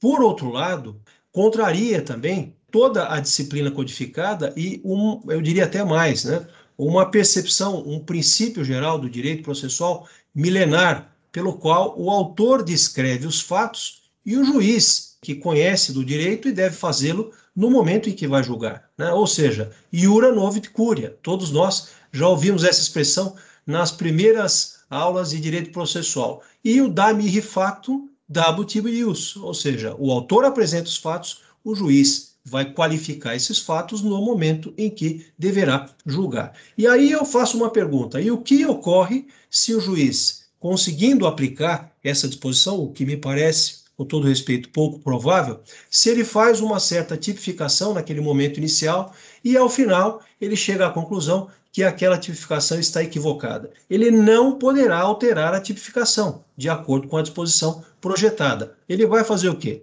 Proferir o non-liquid, ou seja, vai proferir o julgamento de improcedência em razão da disposição. Então, é, é uma disposição que inviabiliza a sua própria aplicação, e nós vamos ver mais adiante que inviabiliza a própria aplicação da proteção que se pretende extrair da lei de improbidade administrativa. Um outro ponto importante nessa mesma linha de preocupações é a previsão de que seja possível a imputação de um único ato prevista no artigo 17, parágrafo 10, letra D, que diz o seguinte: para cada ato de improbidade administrativa deverá necessariamente ser indicado apenas um tipo dentre aqueles previstos nos artigos 9, 10 e 11. Então vejam, aqui nós temos uma situação que claramente, em má técnica redacional e má técnica do ponto de vista do direito processual, com todo respeito, limita o acesso à justiça, impede a aplicação de uma técnica comum no âmbito do processo civil, que é a técnica de formulação de pedido em caráter subsidiário, porque, mais uma vez, ex facto oritur ius, ou seja, o autor apresenta os fatos e o juiz conhece o direito. E daqueles fatos é possível extrair, por vezes, uma pretensão principal e uma pretensão subsidiária. Um exemplo muito comum, muito frequente entre nós, é o trânsito em relação ao mesmo fato da extração de pedidos na esfera de violação de princípios, de ofensa ao patrimônio público no sentido de causação de dano e também de enriquecimento ilícito. Mas fiquemos na hipótese talvez mais provável do que decorrerá da aprovação eventualmente desse texto do modo como foi projetado. Caso se faça um pedido a partir de fatos que significam ao mesmo tempo dano ao erário e enriquecimento ilícito do agente, e se faça em caráter principal o pedido de que o agente seja condenado pela prática de atos que configuram enriquecimento ilícito e, ao final do processo, demonstrada a ocorrência do dano, mas não se conseguindo fazer a prova do enriquecimento ilícito, o que restará para o juiz? Limitação à sua atuação. Ele não poderá exercer o iura novit curia, ele terá que proceder ao non liquid, ou seja, terá que julgar improcedente essa pretensão, porque a imputação só pode trazer um único tipo previsto na lei, nos termos em que o dispositivo proposto estabelece. Um outro ponto que gera muita preocupação são disposições com relação às nulidades da sentença de mérito. E eu me refiro aqui ao artigo 17, mais uma vez, parágrafo 10, 10 letra F, que diz o seguinte: será nula a decisão de mérito total ou parcial da ação de improbidade administrativa que, inciso 1, condenar o requerido por tipo diverso daquele definido na petição inicial. Ou seja, como eu disse no comentário aos dispositivos anteriores, ele impõe esse dispositivo que o juiz não aplique a regra do iura novis curia, do da mihi fatum, dabo tibius, como faziam já, me permitam dizer, os romanos há quase dois mil anos. Então, a lei, ela, o projeto, ele acaba o texto vedando a aplicação desse princípio, que é um princípio comum do direito processual, que o juiz é que vai definir o direito aplicado aplicável à espécie a partir dos fatos constitutivos narrados pelo autor e, portanto, ele será compelido a julgar improcedente a pretensão sob pena de proferir, nos termos do parágrafo 10, letra F, uma decisão nula. E, além disso, uma outra disposição que preocupa muito é essa imposição de que, também prevendo como nulidade, a condenação do requerido sem a produção de provas por ele tempestivamente especificadas. Ora, qual a razão para esta reflexão crítica em relação a esse dispositivo? A produção de provas em qualquer sistema processual estabelecido num Estado democrático de direito leva em consideração o juízo de valor que deve ser realizado pelo magistrado com relação à necessidade e à utilidade da prova. Isso está no nosso Código de Processo também, como eu apontei no slide, no artigo 374 do CPC de 2015.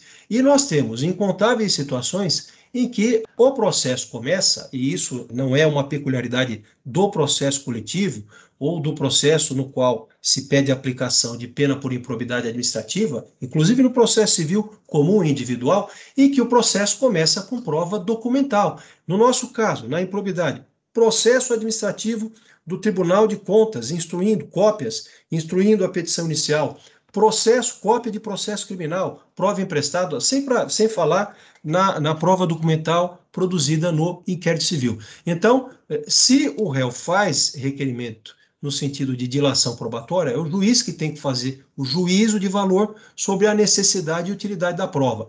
Tornar obrigatória a dilação probatória sob pena de nulidade é simplesmente criar uma nulidade por uma razão inexistente, sem que haja prejuízo, e interpretando essa disposição em conjunto com as questões relacionadas ao prazo prescricional, sua interrupção, redução da sua contagem progressivamente, isso leva mais uma vez à inviabilidade da aplicação da lei. A conversão em ação civil pública, que é prevista no artigo 17 Parágrafo 16, o dispositivo diz que a qualquer momento, se o magistrado identificar a existência de ilegalidades ou irregularidades administrativas a serem sanadas sem que estejam presentes todos os requisitos para a imposição das sanções aos agentes incluídos no polo passivo da demanda, poderá, em decisão motivada, converter a ação de improbidade administrativa em ação civil pública. Bom, num primeiro momento, essa disposição pode nos dar a impressão de que se trata apenas de uma conversão de procedimento.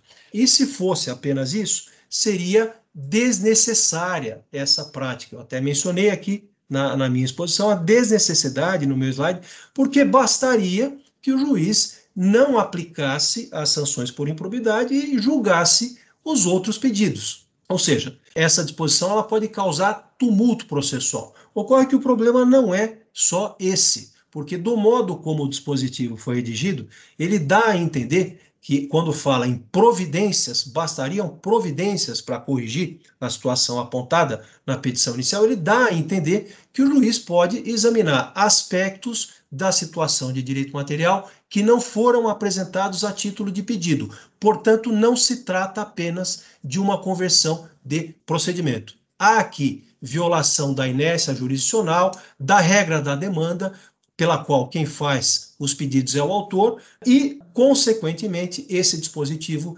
ele também tem um problema sério. Se nós entendermos que não é possível ao juiz introduzir pedidos aqui, e essa seria a solução correta, nós chegaremos também ao resultado pelo qual esse dispositivo nega o direito do autor de poder ver a sua pretensão examinada em juízo, porque o juiz não vai examinar para julgar procedente ou improcedente. Ele simplesmente vai converter e, portanto, deixar de examinar a pretensão deduzida pelo autor, o que não é aceitável do ponto de vista da técnica processual. E como eu vou falar adiante, com um olhar aqui no tempo para não me exceder, cria uma situação de inconstitucionalidade.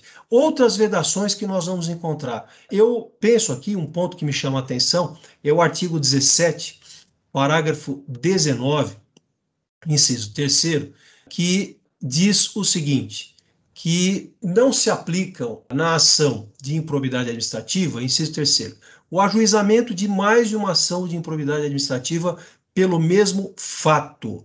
Não se aplica essa possibilidade de ajuizamento de mais de uma ação de improbidade administrativa pelo mesmo fato. Aqui também há um problema de técnica legislativa, de desconhecimento da sistemática não só de direito processual, mas também de direito material e que significa na prática uma vedação ou limitação indevida do acesso à justiça. Primeiro, o que é exatamente o mesmo fato? É o mesmo contrato? É a mesma licitação? É a mesma conduta ilícita ou conjunto de condutas? Eu penso no exemplo que é do conhecimento de todos aqui, que foi um trabalho de muito tempo feito pela Promotoria do Patrimônio Público da capital, dos colegas que estão lá há muito tempo, eu estou apenas há um ano e poucos meses, que foi aquele caso famoso, notório, envolvendo a máfia dos fiscais do ISS. Ou seja, naqueles casos, a conduta dos fiscais frequentemente implicou consequências que diziam respeito à violação de princípios administrativos,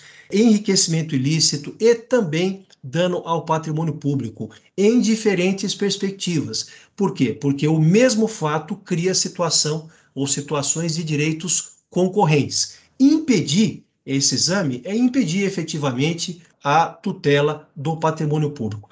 Para fazer um fecho aqui nessa breve abordagem, sem querer abusar da paciência dos que nos assistem já nesse tempo avançado, existem problemas de técnica legislativa, mas não é só a redação do texto que é difícil em muitos pontos, e eu digo isso com todo respeito aos que trabalharam nessa matéria, mas é necessário que seja dita. Não é só a redação do texto que é difícil. O emprego da técnica processual, de princípios, de parâmetros que são comuns no âmbito do direito processual é, é esquecido em várias passagens. Vejo como algo importante, como resultado dessa discussão, e peço licença para dizê-lo, que façamos uma reflexão quanto à nossa atuação, quanto aos cuidados da nossa atuação. Não há dúvida, há sempre possibilidade de aperfeiçoamento. Mas a análise das alterações no seu conjunto, a análise das alterações no seu conjunto, não apenas pontualmente, é um dado importante porque ela nos leva, por inúmeras razões, à conclusão de que, do modo como foi redigido o texto que foi aprovado na Câmara dos Deputados, com absoluta é, vênia, com todo respeito, haverá sim uma vedação do acesso à justiça, porque o texto, na prática, ele se torna inaplicável. Antes de mim, o Alexandre fez uma, um mote com relação a dispositivos que eram difíceis, outros envenenavam o sistema. Então, o conjunto deles torna inaplicável o texto legal, limita a atividade jurisdicional em inúmeras perspectivas. Eu apontei apenas algumas delas, os colegas que me antecederam falaram de outras tantas. Há uma clara violação aqui à razoabilidade né? ou seja, há um sentido substancial do devido processo legal, porque o texto cria restrições que são desnecessárias, inadequadas e excessivas, inviabilizando a, sua aplicação. Existe um problema, sim, de colisão direta com a tutela constitucional da probidade administrativa, que é objeto de norma expressa no artigo 37, parágrafo 4 da Constituição, e, em última análise, até num sentido mais amplo, podemos chegar à conclusão de que há um tangenciamento da vedação ao retrocesso social. Então, por todas essas razões, por todas essas razões, por todas essas razões é possível concluir que esse texto padece de problemas técnicos, tangencia critérios que são da essência dos princípios do direito processual e do direito material, e, por último e não menos importante, colide em inúmeras passagens e sob várias perspectivas com o próprio texto da Constituição Federal. Eu agradeço a atenção de todos, eram essas as observações que eu gostaria de fazer e parabenizo mais uma vez a Escola Superior do Ministério Público pelo evento. Doutor Ricardo de Bavionel, muitíssimo obrigado pela exposição, excelente, como não poderia deixar de ser. Não vou me conter aqui, a única coisa que eu gostaria de dizer é que tem um dispositivo que, na minha ótica, tem vários aí que são péssimos, mas tem um que, na minha ótica, é o pior de todos. É o que diz que não configura improbidade ação decorrente, ação, omissão decorrente da divergência interpretativa da lei, baseada em jurisprudência. Isso porque todos nós sabemos que vai ter jurisprudência para todos os gostos, sempre tem milhares de, de, acórdons, ou seja, vai ser impossível não punir alguém, ele sempre vai achar um acordo, uma decisão, alguma coisa sustentando aquela, que aquela conduta não é ilegal. Esse, para mim, é, é uma, é uma, disposição realmente que tem que ser retirada, porque senão vai inviabilizar o nosso trabalho. Bom, infelizmente, como eu disse, eu sei que tem, teriam muitos outros pontos para a gente tratar. Bom, antes de encerrar aqui, o doutor Silvio levantou a mão, vamos dar a palavra para ele, então. Obrigado, Zenon. Parabéns a todos que falaram. Eu só queria também lembrar que o texto prevê a exclusividade da propositura da ação pelo próprio Ministério Público. E atualmente o que nós temos visto na prática é que diversos órgãos públicos, diversas entidades, empresas, sociedade de economia mista, etc., estão trabalhando contra a improbidade em diversos, diversas frentes. E me parece também que há uma inconstitucionalidade, porque impedir o Estado de procurar o ressarcimento de prejuízo me parece algo também muito absurdo, e o que pode acontecer é que o Ministério Público eventualmente vai ser varrido aí, vai receber uma série de representações não muito, digamos assim, sérias, e nós vamos ter que nos debruçar sobre casos que eventualmente a própria administração pública pode resolver internamente, mediante o processo administrativo e depois a, a propositura da própria ação. Não me parece razoável que a Advocacia Geral da União, as procuradorias, procuradorias estaduais, as procuradorias municipais, e a assessoria jurídica das empresas não tenham essa legitimidade. Ela é salutar para todos nós, para o sistema. Então, preveja aí eventual declaração de inconstitucionalidade, caso esse texto seja aprovado do jeito que está. Era isso. Muito obrigado. Obrigado. Eu estava meio estranhando aqui o Dr. Wallace não querer falar nada, mas agora ele levantou a mãozinha dele ali. Dr. Wallace. Eu, eu não sei, eu, eu, eu entendo, eu não vejo tanto algum perigo nisso. É, o problema é se, se, a lei pode fazer restrições à tutela de interesses difusos e coletivos no, no concerne a sua legitimidade ativa. É, esse aqui é o problema. Me parece que, Silvio, o que o projeto quis fazer aí foi dar mais, maior nível de segurança jurídica. Isso sim, porque centraliza num, num único órgão. É, foi por isso. E até porque ficava meio, por exemplo, a questão do, do acordo de não persecução civil ficava meio estranho, porque o acordo de não persecução penal ou colaboração ou colaboração premiada ou outro expediente consensual da justiça criminal era só feito com o Ministério Público e dá uma maior margem de segurança jurídica. Agora, eu queria só ressaltar um outro ponto que é o da proibição de contratar, da sanção de proibição de contratar. Quer se institucionalizar uma prática, há na jurisprudência do STJ, de circunscrever essa sanção ao espaço territorial onde foi praticado o ilícito. Ora, eu tenho muito, muita dificuldade de entender como uma pessoa, uma, uma empresa pode ser idônea em Santos e inidônea em São Vicente dando um exemplo aqui, aqui próximo da minha terra, né? Me parece isso. Eu sempre disse, falei assim, olha, se não quer matar a empresa, embora tenha empresas que, a meu ver, deveriam ser extintas porque são estruturadas para a corrupção, se não quer matar a empresa, se estabelece um tempo mínimo E agora a reforma da lei até permite isso, que haja um tempo diferenciado, que já não tem valores mínimos máximo, como o Silvio falou lá na, na, na suspensão dos direitos políticos, né? É 0,5, etc. Me parece isso. Eu fico muito preocupado com essa meia ética. Isso é, isso é meia ética. É, é uma ética de fronteiras, uma ética de tempo. Eu não gosto, e o Silvio abordou com muita propriedade a questão lá da, da suspensão dos direitos políticos. Ele falou dois anos, o cara volta para a atividade pública. Eu fico muito preocupado, acho que não há uma seriedade. E vejo o seguinte, Zenon, esta lei, já que o professor Ricardo falou, princípio da razoabilidade, com toda razão, esta lei, ela, é, este projeto de lei, ele peca pela proteção deficiente do bem jurídico que ele pretende colimar. Só complementando na linha do que o Dr. Wallace colocou, muito bem colocado, e na linha do que o Silvio também já destacou, a legitimidade exclusiva do Ministério Público, se aprovada e se configurada nos moldes do que o projeto prevê, ela vai na contramão de outros instrumentos de composição que são muito utilizados, como o acordo de leniência que é previsto na Lei Anticorrupção Empresarial e que é celebrado pela pessoa jurídica, quando se trata de atos praticados contra a administração, gerando um paradoxo total. Nós teremos atos praticados contra a administração pessoa jurídica sendo passíveis, inclusive, de composição na área administrativa pela, pela pessoa jurídica lesada, e atos praticados por, por pessoas físicas impassíveis de composição e de persecução pela, pelo ente lesado.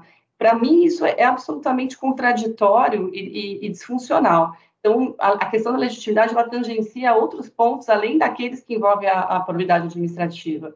E, e, claro, um paradoxo tamanho desse, somado aos, aos, argumentos que são trazidos aqui pelo, pelo Silvio, traz um enfraquecimento absurdo na tutela da moralidade administrativa. Eu não consigo conceber essa, essa sistemática. Era só essa observação que me chama a atenção, a questão da legitimidade ligada a isso também. Obrigado, Beatriz. Alexandre. Zenon, uma última palavra rapidinho, só nesse ponto, e está nesse projeto, veja, a gente está discutindo que a pessoa jurídica não tem legitimidade, mas, por outro lado, no cumprimento de sentença é ela que tem que cumprir. Então, para mim, também isso é um paradoxo. O Ministério Público pode ajuização, mas não pode executar. Tem um dispositivo, deixa eu só ver qual que é aqui. É o artigo 18, parágrafo 1 e segundo, que diz que se a Fazenda Pública não, não executar ou não proceder à liquidação, cumprimento de sentença em seis meses, aí é o Ministério Público, ou seja, a gente só vai atuar depois. É, ela não tem necessidade para propuração, mas é obrigada. Assim, acho que só bagunça meio de campo e, e piora o sistema que está atual. Perfeito. Que fica claro, na verdade, que a lei merece um debate muito mais intenso para que seja aperfeiçoada e que, que, que corresponda efetivamente a uma evolução no combate à improbidade. É isso? Camila, você quer também falar? Só aqui o final, é só importante lembrar que assim nós pegamos hoje alguns pontos, os pontos que a gente entendeu como principais, mas realmente se a gente pegar ponto por ponto, artigo por parágrafo, a gente tem muito mais questões, né? E eu acho que é isso que é interessante. A gente, a gente falou sobre a questão da culpa, que quando a gente olha na, na internet, no Twitter, parece que é o ponto principal, mas você vê que a gente consegue falar duas horas e meia de outras questões que vão além da questão de, da exclusão da culpa. E então, assim, só para deixar claro que aqui nós, nós escolhemos alguns pontos, né, a respeito do que era o mais importante, mas há inúmeros outros, como o Alexandre acabou de, de, de, apontar, de absurdo, né? Podemos entrar, eles não, mas daí nós não podemos entrar com cumprimento de sentença. Então, assim, e nós vamos continuar estudando, vamos continuar debatendo enquanto a gente tiver oportunidade aí antes do, de ir para o Senado efetivamente, né? Da aprovação lá.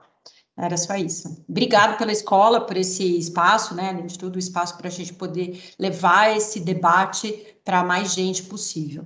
Nós, da escola, que agradecemos a todos aqui, a doutora Beatriz, a doutora Camila, doutor Silvio, doutor Alexandre, doutor Wallace, doutor Ricardo, pela oportunidade de ceder um pouquinho aqui da experiência, da expertise de vocês nesse tema. Zenon. Claro, Ricardo. É uma rápida observação Por de favor. tudo que foi dito, se você me permite. Claro. Além do que a Camila mencionou, que existem outros tantos pontos, mas, é, no meu modo de ver, o dado central aqui é que o argumento técnico, exclusivamente o argumento técnico, nem entrando na questão da opção legislativa, da política legislativa, ele mostra somados todos esses apontamentos que foram feitos, que a aplicação do texto ele é inviável. O resultado disso é inviabilizar a aplicação da própria lei, por qualquer ângulo que se olhe. Esse é um dado técnico, e eu digo isso com absoluto respeito, vejo como legítimo debate a propositura de aperfeiçoamento, com todo respeito aos parlamentares, é evidente, mas o resultado desse texto é, é um texto que é inviável, a sua aplicação é inviável. É só essa observação. Obrigado, desculpe ter interrompido. Imagina.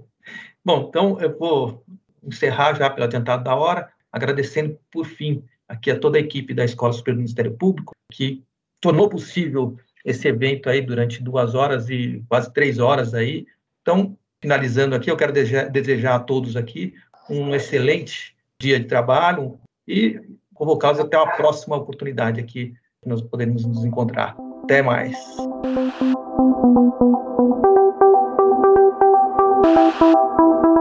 Este foi o Direito ao Pé do Ouvido. Siga nosso canal e amplie seu conhecimento com a Escola Superior do Ministério Público de São Paulo.